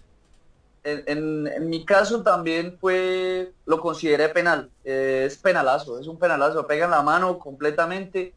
Pero yo aquí es donde me pregunto qué es lo que sucede con el VAR. ¿Por qué el VAR eh, no actúa en un momento como estos? Ya sabemos, la determinación del árbitro fue contundente. Él no vio mano y así lo tomó a criterio. Dijo saque de banda y el juego se reanudó finalmente así. Pero yo digo, la gente del VAR sabiendo que tiene la repetición presente y sabiendo que puede tener la posibilidad de, de decirle al árbitro que puede ser una jugada que, puede ser sometida a, re- a revisión. Y finalmente el árbitro termina considerando que sí es una jugada dudosa, dudosa y que en primera instancia no la vi, ya luego con la repetición un poco más clara la mano. Y, en la segunda cámara que, que nos muestran en el partido es donde se logra ver ese contacto. Finalmente penal y diría yo, para eso está el VAR, porque el VAR no actúa en un momento como estos. Yo le doy la derecha al juez central del partido en primera instancia cuando no pita penalti, porque es que es una jugada muy complicada. Y la ley dice que ante la incertidumbre no pitar, ¿no? Y pues para eso está el VAR, para no ir a pitar penalti y que luego, digamos, eh, se tenga que eh, eh, hacer que la decisión se cambie. En este caso, para mí pues hizo bien el árbitro. Pero ya después la crítica es para el VAR, como usted bien dice. ¿Cómo es que hace? ¿Cuál es el criterio del VAR a la hora de, de escoger un penalti? Porque es que vemos que muchas jugadas así sí son penaltis y otras no lo son. Entonces no es como un concepto universal y creo que ahí termina eh, favoreciendo mucho a Sevilla eso porque ahí iban, creo que ya si no estoy mal, iban 1-1 el partido y ese era el eh, tanto con el que el Inter se iba en ventaja. Y, creo que eso también le jugó mucho en contra al Inter en esos minutos. Luego llega el gol del Sevilla, luego llega el empate rápido de- del Inter.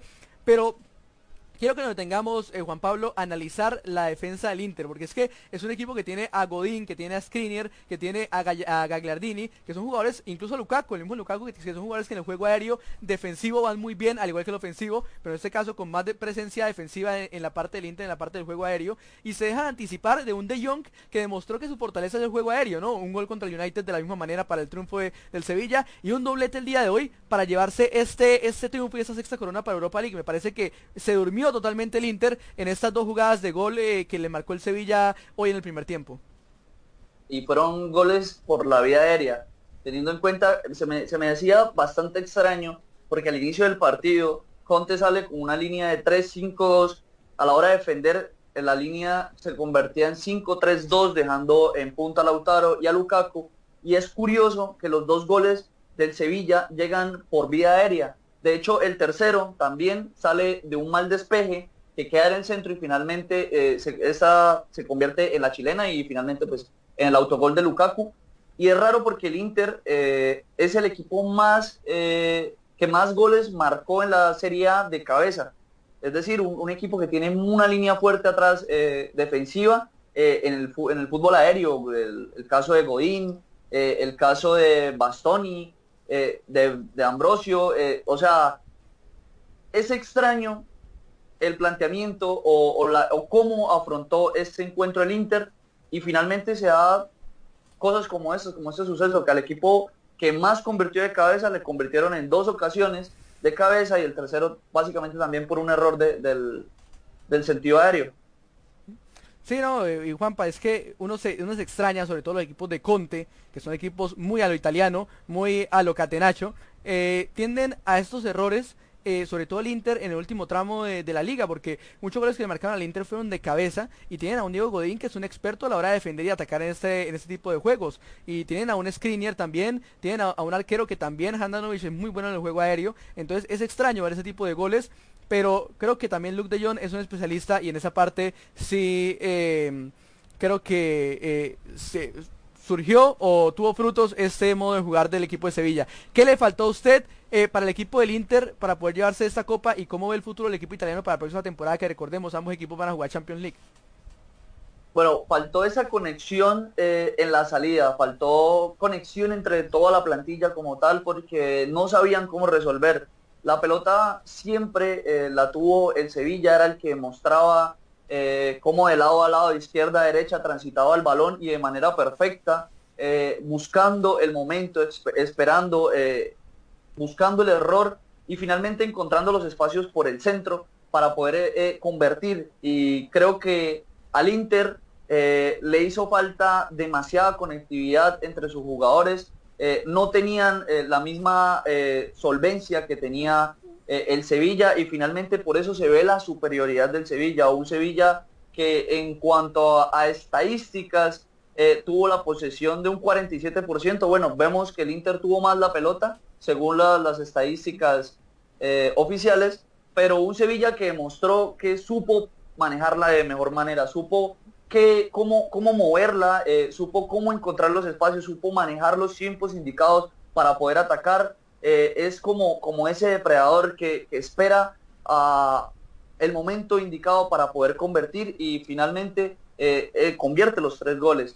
El Inter no tenía esa conexión entre, con sus delanteros. Lautaro y Lukaku estuvieron solos, básicamente jugaron al pelotazo, al pelotazo terminó convirtiendo Lukaku gracias a su fuerza y a su inteligencia de cruzar el pie izquierdo y finalmente lograr el, penalti, pero no tuvo esa conexión, no tuvo cómo aprovechar los espacios, eh, los extremos en los, en los laterales que le estaba permitiendo el Sevilla para que los explotara, pero sin embargo el, el Inter fue totalmente bloqueado, totalmente bloqueado no tuvo alguien que dijera, venga, deme la pelota, que yo la tomo y sacamos el equipo hacia adelante. No tuvo alguien que tuviera que tomar esa iniciativa y, y, llevar al equipo de pronto un poco más arriba, sobre todo cuando lo necesitó en la, en la, en la, segunda parte, ya cuando perdía el partido, ¿no? Porque incluso Lautaro estaba muy perdido, saben que entra mucho en el circuito de juego, después lo sacaron y creo que los cambios tampoco le dieron e-, efecto al equipo de Conte, ¿no? Sí, eh, apostó por Eriksen finalizando el encuentro. Eh, Eriksen quizá le podía dar un poco más de movilidad, pero ni siquiera Eriksen estaba del todo fino. Eh, no encontraron esa conexión entre, entre los futbolistas y finalmente vemos por qué un futbolista como Lautaro se pierde durante los 90 minutos, casi los 90 minutos de, partido. Un futbolista que no se encontró, Lukaku la guerrió hasta, hasta donde más pudo con, con su contextura, pero también fue desarmado, fue desconectado de, esa, de esa línea del, medio campo y no encontraron cómo llegar eh, de una manera más efectiva, puesto que en los últimos tres cuartos de cancha siempre terminaba ganando el Sevilla, siempre eh, de una manera ordenada. Eh, no ganaban tanto por mérito, por presión alta, sino casi siempre era un error por parte del Inter. Entonces yo creo que es un tema más a manejar, es un tema a, comprender ese, esa transversalidad de, de las líneas por parte del Inter y lograr romper porque fue algo que no hizo en el partido, no, no encontró, no encontró y eso que el, el, Sevilla jugaba eh, en defensa con, con línea de 4, 4-4-2 igualmente. Por último, Juanpa, para cerrar ese partido y pasar a la previa de Champions. Para usted, ¿fue justa la victoria del Sevilla y ese sexto campeonato de la Europa League o de pronto mereció el Inter una mejor suerte al final del compromiso? Creo que en el partido se refleja y, si vamos nuevamente a las estadísticas, vemos 14 remates eh, contra 9 del Sevilla, 14 eh, por parte del Sevilla, 9 por parte del Inter. Creería a mi criterio eh, que el Sevilla fue justo campeón, fue un, equipo que demostró cómo manejar la circunstancia, cómo se juega una final de, un torneo europeo y, por algo son seis veces finalistas y seis veces campeones de, de esta instancia al Inter le faltó mucho. Digo y pienso que el Inter, eh, como comencé eh, el programa diciendo, el Inter demostró ser ese Inter de la Serie A, un equipo eh, sin, sin constancia de juego, un Inter que demuestra destellos y tiene muy buenos futbolistas para, para lograr grandes cosas, pero muestra destellos y finalmente no logra concretar, no logra mantener, no logra tener la jerarquía para poder asumir eh, un desafío como estos, el Sevilla, para mí, a mi criterio, es justo campeón de la Europa League. Bueno, Juanpa, y ahora pasamos a hablar de lo que es, bueno, para mí también es justo campeón de la Europa League, no solamente por ese partido, sino por todo el proceso que hizo a lo largo de la competición. Vamos a pasar a hablar del el próximo gran torneo, la próxima gran final que vamos a tener por Deportes R17, la final de la UEFA Champions League, una, final para alquilar, alquilar balcón, que es entre el Paris Saint Germain y el conjunto del Bayern Múnich, dos equipos que eh, la van a dar toda para ganarse el eh, Bayern su sexta copa y el París conquistar por primera vez el campeonato europeo. Eh, primero también quiero acotar algo que eh, quiero también pedir su opinión antes de entrar a analizar la UEFA eh, Champions League y es el tema de la semana, ¿no? El tema de la continuidad de Lionel Messi en el conjunto blaugrana porque se ha hablado mucho, se ha especulado de que eh, tras la reunión con Ronald Koeman, el nuevo entrenador del Barcelona, Messi le eh, manifestó el no estar seguro de continuar el conjunto blaugrana. Lo que pasa es que también sabemos que en la cláusula de rescisión de Messi es de 700 millones de euros, muy alta, eh, para poder un equipo pagarlo y también para rescindir el contrato. Y de la misma manera, pues el salario que él tiene es muy alto para algún equipo europeo. Sin embargo, Messi está como en duda. No sé si es eh, de pronto la, directiva no le ha gustado eh, eh, lo que ha hecho la directiva no le ha gustado a Messi. También el tema de que ya no ya no creen las promesas que le hace el presidente Bartomeu. También han desacreditado mucho a los jugadores en los últimos partidos del conjunto de Barcelona hablando de que es una, una plantilla muy tibia y que los jugadores no dan la talla. Eso ha ex- expresado la directiva y sobre todo Bartomeu acerca de los jugadores y eso no le gustó para nada a Messi y, y otras cosas que también hacen que, que Leo se moleste y que tenga en vilo a todo el mundo con su continuidad del Barcelona. ¿Usted qué piensa acerca de esa noticia que se ha dado en varios medios y que RAC 1, emisora eh, confiable de, de- de Cataluña, ha dado esta información como casi 100% confirmada? Bueno, eh, Rafa, considero que los dos primeros aspectos de los cuales usted me habló, eh, creo que es lo más correcto por la cual eh, está sucediendo eh, este, esta situación con Messi. Y es primero eh, la mala directiva o las malas promesas que ha tenido Bartomeu eh, por parte de como directivo. Eh, eso es algo que tiene descontento a toda la plantilla del Barcelona y no es cuestión de este año, sino es algo que ya ha venido desde, desde hace un tiempo las promesas que ha tenido eh, Bartomeu que finalmente no ha cumplido. Y, y yo le agregaría esto que Messi es consciente y su amor por el Barcelona entiende que, en su amor por el Barcelona entiende que su tiempo eh, en la plantilla blaugrana ya está finalizando. Eh, yo creería que él también debe tomar criterio y decir que debe dar un paso al costado. Claramente los hinchas culés están hasta incluso en opiniones divididas, algunos quieren que se marche, como es el caso de, de Joshua. Bueno, Joshua no es que quiera que se marche, pero sí entiende también Joshua como hincha que, que debe salir el Messi para que el Barcelona vuelva a ser ese Barcelona con, la idea eh, de Cruyff que, siempre ha tenido, con el Cruyffismo, y, pues finalmente el Barcelona hará todo lo posible, creo yo, por, por retener a Messi. Sin embargo, la decisión está en él mismo. También hay que aclarar que Messi es el futbolista mejor pago en la actualidad y después de esta pandemia es muy difícil mantener un jugador eh, de este costo. ¿Usted qué cree que pueda pasar con Messi? ¿Cree que se va del Barcelona? ¿Cree que se queda una temporada más? Porque de lo que sí estamos casi seguros es que cuando cumpla su contrato en 2020 en 2021 seguramente se irá a otro club. Ya sea al City que porque, porque está gratis, ya sea al Inter de Milán que también lo ha querido, o incluso porque no hablar de un retorno de él a Argentina a jugar con Newells, como también se ha planteado en muchas ocasiones que Messi vuelva otra vez a Argentina a jugar con el equipo donde nació como jugador y donde es hincha también. Creería que un retorno a Argentina es demasiado temprano. Messi es un futbolista que demuestra, pues, con, con esa última temporada siendo eh, el Pichichi y tiene todavía mucho por dar en Europa.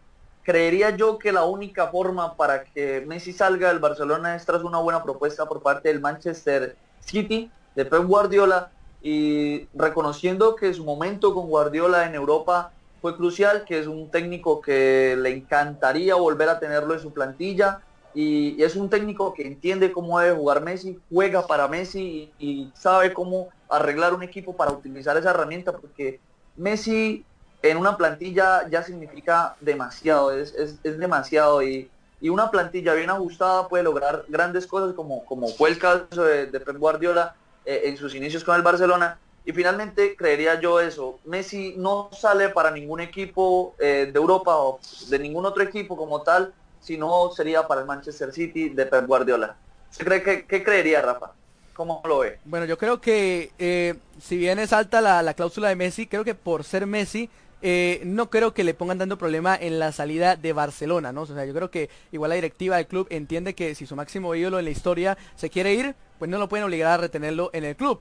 Sin embargo, yo pienso que Messi se va a quedar a cumplir su contrato, lo va a cumplir y se va a ir a otro club, ya sea al Inter de Milán, sea al Manchester City, creo que el más opcionado es el Manchester City de Guardiola, por el caño que tiene a Guardiola, porque es un equipo que puede ganar títulos en un futuro y puede competir a un gran nivel como es la, la Premier League. Pero de todas maneras, eh, tengo mi duda. Yo sí sé que él está muy molesto con la directiva y eso hay que tenerlo muy en cuenta. Creo, como le digo, que si Messi quiere irse, no creo que Barcelona lo vaya a retener a fuerza porque es Messi, es la máxima figura, no, no me gustaría, no, no creo que le, que le hagan eso, pero de todas maneras creo que se va a quedar una temporada más con el Barcelona. Y eso sí, pienso en Ronald, Koeman, en Ronald Koeman como una buena alternativa en el Barcelona, pero no sé si a corto plazo, es decir, no sé si para la próxima temporada, de pronto para dos o tres temporadas más adelante, pero no creo que en la próxima temporada el Barcelona resurja así y gane una Champions o, o, vuelva a ser el equipo que metía miedo en Europa. ¿Qué piensa ahora eh, eh, Juan Pablo acerca de la renovación de este club? Pues la renovación debe ser casi total. Eh, los futbolistas del club Barce del club fútbol Barcelona eh, no han logrado de esta plantilla no han logrado mayor trascendencia eh, en competencias europeas. Vimos presentaciones casi vergonzosas en, sus últimos años y, y esto que pasó en, en demasiadas cabezas eh, en Barcelona, tanto de la parte directiva como de la plantilla. Y pues bueno, finalmente diría yo, ya para finalizar el tema de Messi, digo, diría que Messi necesita un equipo como el Manchester City, un entrenador como Guardiola y el City y Guardiola necesitan un, un futbolista como Messi, porque recordemos que el City tiene muy buena cartera y esta cartera la está invirtiendo no para ser campeón de, Inglaterra, quieren tener su anhelada Copa Europa y así mismo lo ha hecho Guardiola en las plantillas que llega siempre, pues se le hace una buena inyección de dinero y no lo ha conseguido. Por parte eh, ahora eh, del Barcelona, Kuman tenía, tuvo eh, en sus últimas actuaciones en un equipo, en un club, tuvo muy mala actuación. esperemos que con el Barcelona sea algo totalmente distinto. Creería yo que el Barcelona está dispuesto a mantener otra vez esa transición lenta y aprovechar la cantera, porque la cantera del Barcelona es una cosa espectacular, eh, es una de las canteras más respetables a, nivel mundial y de las cuales han surgido grandiosos jugadores. Creería yo que el proceso de Kuman, primeramente, es aprovechar esta cantera, es desarrollar eh, el potencial de jugadores que, están ahí y los que están actualmente en la primera plantilla, como es el caso de Ansu Fati, como es el Ricky Puy, eh, tantos jugadores que, que, se pueden aprovechar a largo plazo, creería yo que Kuman viene con esa mentalidad y también entiende que necesita de un futbolista como Messi para que Messi sea líder y pues, algo que se le, se le juzga bastante a él, pero que sea quien, quien finalmente eh, remonte este proceso de renovación en la plantilla del Fútbol Club Barcelona.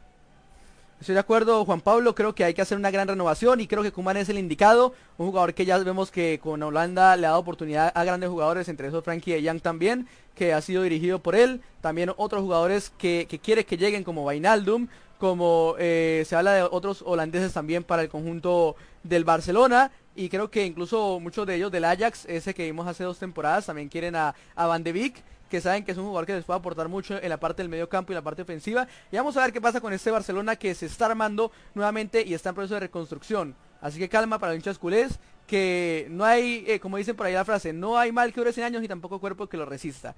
Vamos a, sí Juan Pablo, a pasar a hablar a la Champions League. ¿Qué le puede, qué puede esperar usted de este partido, esta gran final entre el Paris Saint Germain y el Bayern Múnich? Eh, partido que enfrentará a un estilo de juego como lo es la planadora alemana, pero que a la vez es un juego de muy buen toque, un equipo que le gusta jugar con la pelota, un equipo que es muy directo, pero a la vez le gusta también eh, poder descansar por momentos con el balón. Eh, es una mezcla, por así decirlo, entre entre un fútbol eh, y también una dinámica, por ejemplo, un de un José Mourinho, un equipo que le gusta tocar pero que a la vez le gusta ser eh, muy directo a la hora de atacar contra un equipo que se basa en, in- en individualidades, en sus estrellas, en ju- jugadas individuales de sus eh, jugadores más fuertes como lo es Mbappé, como lo es Di María, como lo es Neymar, que son jugadores resolutivos a la hora de finalizar las jugadas y que son de mucha importancia eh, en, en el último cuarto de cancha, ¿no? Y además un equipo que le gusta mucho ir a la contra y que le gusta eh, el juego directo también. En este caso, el país Saint Germain que busca su primera copa, su primera Champions League. Bueno, considero que este encuentro es un regalo que nos dio el 2020 a los amantes del fútbol después de tanto tiempo de espera, dos plantillas con enormes jugadores, con jugadores de clase mundial que están demostrando un momento excelente. Eh, el Bayern que lo ratifica con esta victoria 3 por 0 eh, en su último partido y el aplastante 8 por No, así, eh, eh, frente al Barcelona. Sí. no, que se había Sí. perdido un poco la conexión, así que si puede volver a repetir lo último que dijo, por favor. demuestra- sí, que el, el Bayern demuestra eh, ser un, un equipo contundente, un equipo eh, que tiene bastante llegada, que tiene muy buen orden, que tiene unos futbolistas de excelente calidad y estos fueron ratificados en los marcadores. Eh, el último partido en su 3 por 0 y el contundente 8 por 2 frente al Barcelona es un equipo que, que sabe muy bien que esta competencia la maneja a la perfección y creo que hace mucho tiempo no se vio un Bayern que asustara, un Bayern que, que impactara de, esta manera. Por parte del Paris Saint Germain vemos, eh, del por parte del Paris Saint Germain vemos una plantilla fuerte, una plantilla de grandes figuras, una plantilla eh, con sus dos estrellas, eh, Mbappé y Neymar. Y, yo creo y espero de este encuentro ver bastantes goles y sé que, que así será.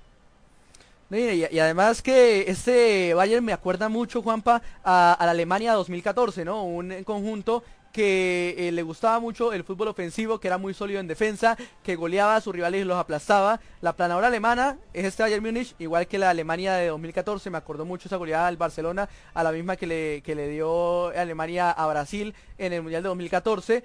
Y además estamos hablando del conjunto que más goles ha marcado en, en solo 10 juegos en la Champions League.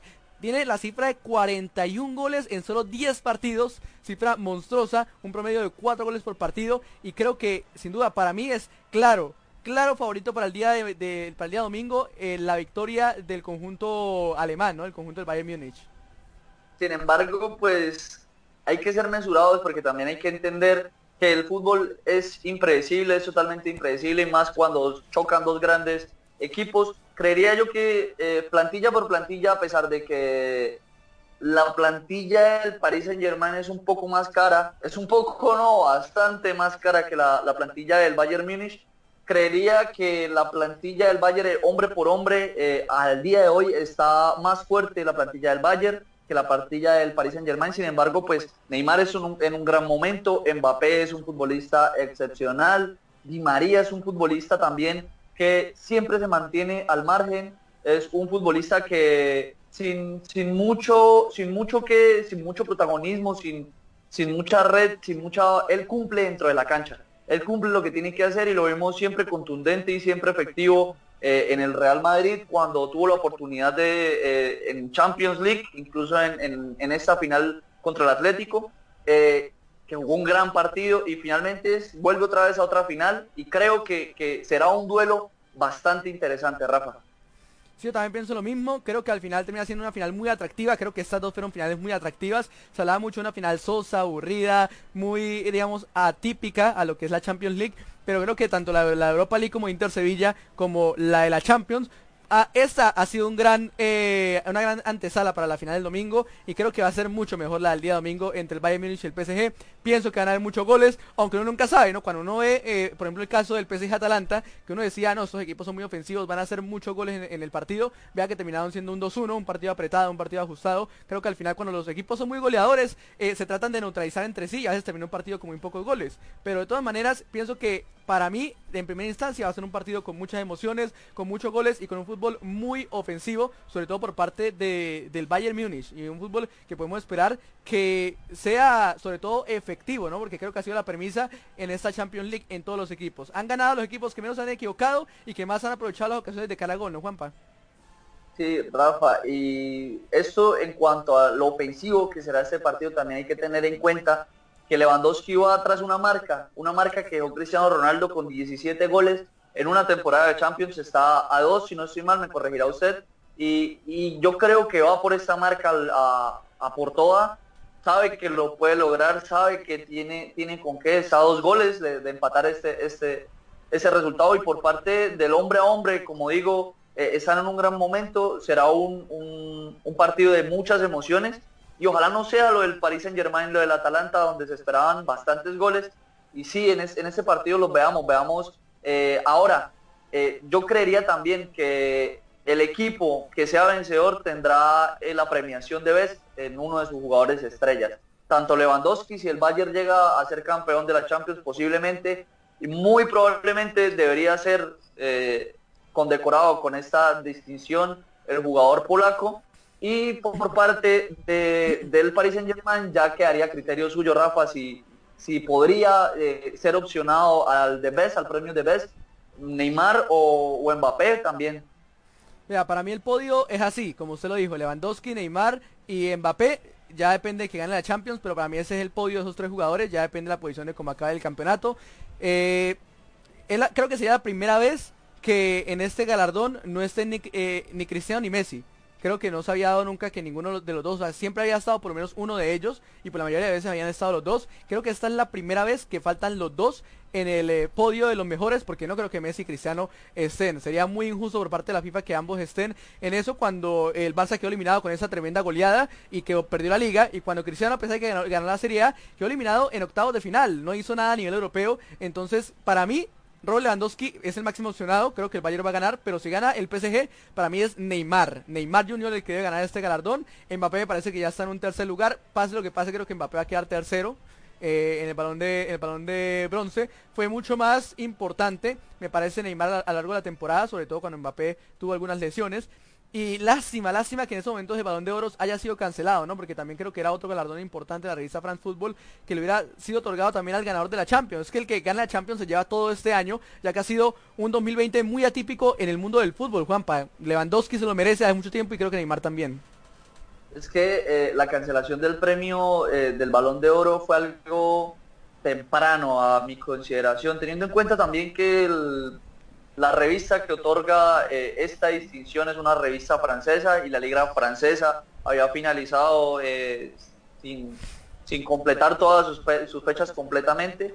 Y, pues vemos esta opción de, de, la distinción con The Best y creería yo que finalmente debería ser para Robert Lewandowski un futbolista excepcional que ganó todo eh, con el Bayern, todo, todo, todo, simplemente le falta eh, lograr eh, la Champions League y por parte también de, del Paris Saint Germain también eh, en Francia campeones de Copa, campeones de, la Liga y sería justo, sería justo un balón de oro para Robert Lewandowski, un, un premio de vez también para Robert Lewandowski. Creo que si no estoy mal lleva 54 goles en la temporada Robert Lewandowski, una cifra monstruosa para ese delantero polaco que hoy en día, sin duda alguna creo, es el mejor delantero, el mejor 9 del mundo actualmente y desde hace rato se viene mereciendo estar en el podio y qué mejor que esta ocasión con el premio de vez para llevarse el galardón a mejor jugador del año. Eh, creo que sería justo y merecido, es el primer opcionado a ganarla, también hay que ver cómo se da en la final, pero como usted dice, eh, Juanpa, todo depende del ganador de la Champions. Siempre ese torneo define al ganador de los premios individuales y creo que esta no va a ser la excepción. Recordemos que para el país Saint Germain parece que no va a estar Navas, eh, está lesionado y estará Sergio Rico en la portería. También para el conjunto de francés, creo que eso lo va a jugar en contra de pronto si van a penaltis. No sé qué tan, eh, qué tan bueno sea Sergio Rico en penales, no lo tengo referenciado en la tanda de penales, pero sin duda alguna que... Eh, pierde una ficha importante el país Saint Germain. Y creo que si no estoy mal, Thiago Silva también anunció que después de esta campaña de Champions no va a seguir en el conjunto del París, ¿no? Entonces, eh, Thiago Silva querrá retirarse del conjunto francés con una, gana, con una Champions ganada en su palmarés. Sí, claro, y es una Champions que fue buscada por toda la plantilla, creería yo que es anhelo también por parte de, un futbolista como Mbappé, y, y, siempre lo he pensado, lo he pensado, eh, Mbappé está en Francia porque quiere hacer campeón al equipo, eh, pues ya lo logró con, con, con, la, con, la, selección de mayores, pero quiere con un club. Eh, volver otra vez a traer la Champions a su país. Ya vimos el caso del, del Olympique, eh, campeón de esta, de esta copa y ahora lo quiere lograr con el, con el Paris Saint Germain. Un Paris Saint Germain que está lleno de figuras, un Paris Saint Germain que también se le invirtió bastante dinero y, esta es la tercera final europea que, que, jugará el Paris Saint Germain como tal en, ese tras la recopa de 1995 96 96 97 y, y pues será un partido bastante interesante Rafa donde creería yo que si, si Paris Saint Germain es campeón de la UEFA Champions League posiblemente Mbappé tendría un acercamiento o unas posibles palabras con la directiva del Real Madrid. Es un equipo que lo pretende y finalmente podría conclu- concluir sus, objetivos Mbappé eh, en Francia y buscar nuevos caminos. Es un futbolista joven, es un futbolista que la Casa Blanca lo pretende desde hace ya varios años. Bueno, importante eso que hace referencia, tercera final europea para el conjunto del país Saint Germain, ya había jugado en los 90 eh, dos recopas de Europa, y si no estoy mal, creo que una la había ganado y otra la había perdido el conjunto francés, no sé si ahí nos tenga el dato exacto, a mí la verdad no me está funcionando en internet en este momento para verificar ese dato, pero si no estoy La mal, primera ganó Rapid Win el, el 1-0 y, y la segunda la perdió con 1 por 0 con el Barcelona. entonces un título y un título, un título perdido y otro título ganado en las finales de Recopa de Europa para el PSG, ¿no? Eh, eh, bueno, interesante sería el segundo título que conseguiría el conjunto francés de ganar a Champions. Eh, recordemos que es el quinto equipo francés y la séptima vez que un equipo francés llega a una final de Champions League. Por su parte, ya el Bayern eh, ya haya jugado 11 finales, de las cuales ha ganado 5, es decir, ha perdido más, de más finales de las que ha ganado el conjunto eh, alemán en Bayern Múnich en finales de Champions League, también llamadas antes eh, la Copa de Europa. Y va a ser muy interesante porque son equipos que se han construido con tiempo, ¿no? Eh, como usted lo decía, antes el Bayern no daba mucho miedo, como que antes el Bayern le faltaba eso para llegar a la final, ahora llegó y recordemos que en los últimos tiempos había llegado a finales, salvo la 2012-2013, había llegado en tres ocasiones y la había perdido.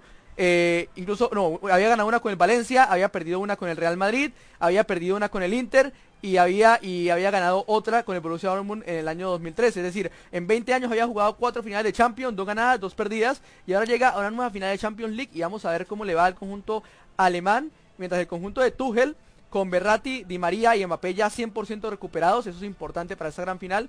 Eh, Tuchel que quiere ser eh, otro campeón alemán, bueno, aquí el aquí cualquiera de los entrenadores que quede campeón será nuevamente alemán el que levante la copa, porque recordemos que los cuatro equipos que llegaron a semifinales, tres fueron de técnicos alemanes, lo cual demuestra el gran trabajo de la escuela alemana en el fútbol en los últimos tiempos, y el campeón actual, que es Jürgen, Jürgen- eh, Klopp, también es un técnico alemán. Entonces hemos tenido en los últimos dos Champions cuatro técnicos alemanes en eh, instancias de semifinales, tres técnicos en finales en las últimas dos Champions y seguramente ya el, el ganador ya de esta Champions va a ser un técnico alemán. Importante también ese dato, o va a ser Tuchel o va a ser Flick, que Juanpa, a pesar de, no llegar con tanto cartel ese técnico alemán al Bayern Múnich, vea que llegó con silencio, trabajó y ha hecho un gran equipo, muy competente ese equipo del Bayern Múnich, ¿no?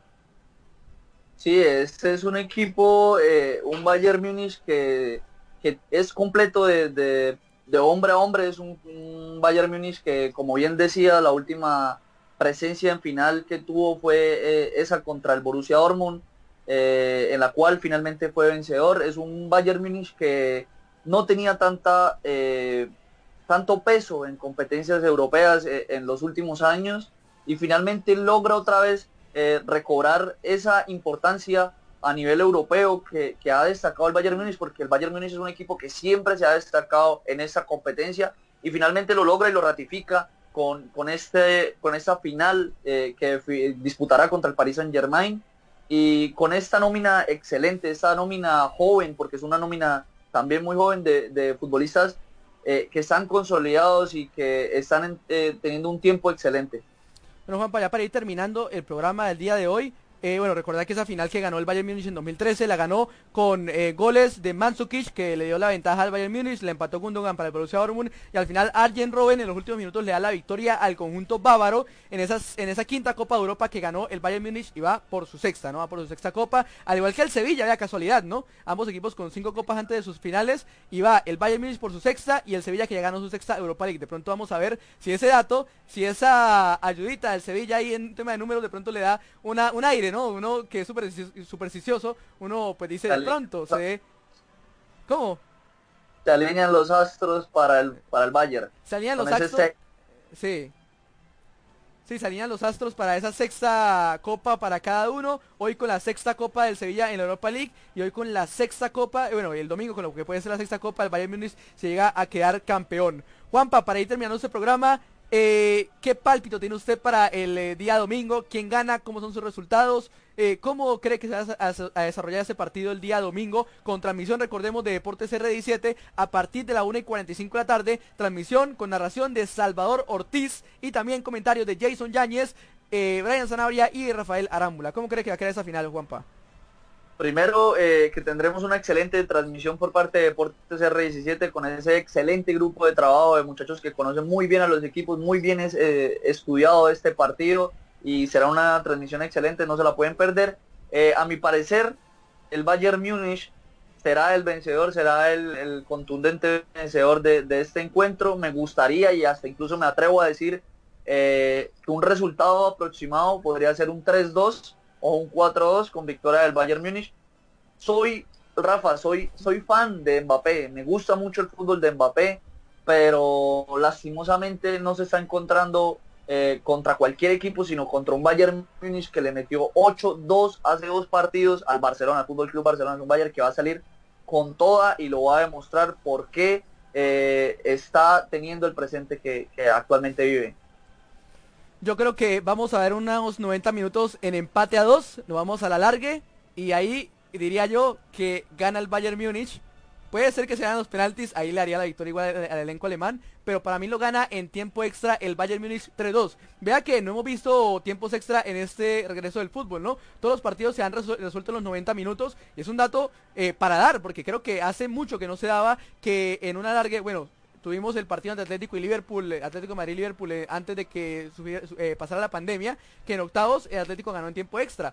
Pero el resto, ni en Europa League, ni en Champions hemos tenido partidos con 120 minutos, ¿no? Dato muy curioso para esa temporada. Rafa, y le tengo otro dato. Bayern Munich y Paris Saint Germain se han enfrentado en toda la historia en, en, UEFA Champions League en ocho ocasiones, todas en fase de grupos. El Paris Saint Germain ganó cinco de esos partidos, mientras que el Bayern ganó los tres restantes. Eh, el, partido más reciente fue en diciembre del 2017, eh, el cual ganó el conjunto bávaro hay supremacía francesa en ese historial. La verdad que no tenía ese dato en ese momento. Me sorprende que el París haya ganado cinco partidos. Pero bueno, ahí también se ve que el París es un equipo serio, un, equipo que le puede competir de tú a tú al Bayern Múnich y que seguro lo hará el día domingo. Bueno, Juanpa, muchas gracias por acompañarnos en una nueva edición de Fútbol Directo, analizando este gran partido de Sevilla que le ganó al Inter 3-2 en la final de la UEFA Europa League y con esta previa de lo que se viene este día domingo en la gran final de la UEFA Champions League entre Bayern y PSG. Muchas gracias Juanpa por acompañarnos. Listo, Rafa. Eh, muchísimas gracias a todos nuestros espectadores que estuvieron tanto en la transmisión de este Inter Sevilla y tanto en esta previo análisis que tenemos eh, después del partido y lo que será, lo que se evidenciará entre el Paris Saint Germain y el Bayern Múnich este domingo por transmisión de Deportes R17. Un placer estar nuevamente acá y nos vemos en una próxima ocasión. Ya saben, el domingo también tendremos, igual que el día de hoy, transmisión a partir de las 1 y 45 de la tarde el día domingo, partido Bayern Múnich contra el Paris Saint Germain y después tendremos la edición de fútbol directo especial analizando lo que nos dejó la final de la Champions League y el nuevo campeón, el nuevo monarca europeo en esta competición tras un 2020 muy atípico en el fútbol, el 2020 del COVID, pero así se ha dado en este 2020. Muchas gracias a todos que nos acompañaron en esta transmisión en el partido de el Sevilla Inter y también los que se quedaron para estar con todo el análisis eh, de lo que dejó el partido de la final de la UEFA Europa League y también lo que será el día domingo. Un saludo a los patrocinadores para Álvaro Ochoa, tu ginecólogo amigo, también para Superdeportes Andrés, el que mejor viste a los deportistas del hoy y del mañana. También un saludo grande para don Orlando Guevara, el mago del máster de Cúcuta Estéreo, y un saludo enorme para don Orlando eh, Celis y también para don Luis Emilio Goyeneche, presidente de la ADL, que a propósito, como siempre repito, ayer cumplimos un año, 20 de agosto de 2019, cumplimos un año ya con ellos, estando con la ADL, con este gran proyecto y llevándoles a usted la transmisión de los partidos de Europa, de la Liga Colombiana, del Cúcuta Deportivo, Selección Colombia y también con los programas de análisis, fútbol directo y 24 segundos. Esperamos que ese sea un año eh, que viene lleno de más éxito, de más transmisiones y de mucho más análisis para todos ustedes, para seguir brindando esa gran información del deporte a nivel local, nacional e internacional aquí en Deportes R17, en Fútbol Directo y en 24 segundos. Un abrazo para todos que nos vieron, para todos que nos siguieron esta tarde y nos vemos el día domingo, ya saben, la cita 1 y 45 de la tarde por Deportes R17. Que tengan todos un buen fin de semana, a cuidarse, a disfrutar, a, a descansar y a ver mucho fútbol en Deportes R17. Un abrazo para todos y nos encontramos en una próxima ocasión. Chao, chao.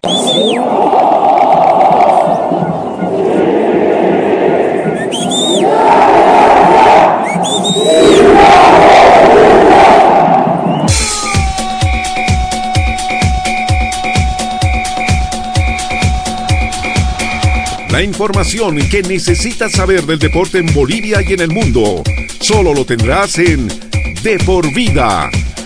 A la cabeza de Marcelo González y todo su equipo de trabajo. Te darán la información de primera mano de todo el ámbito deportivo que tú deseas saber. Porque más que una pasión, es un estilo de vida.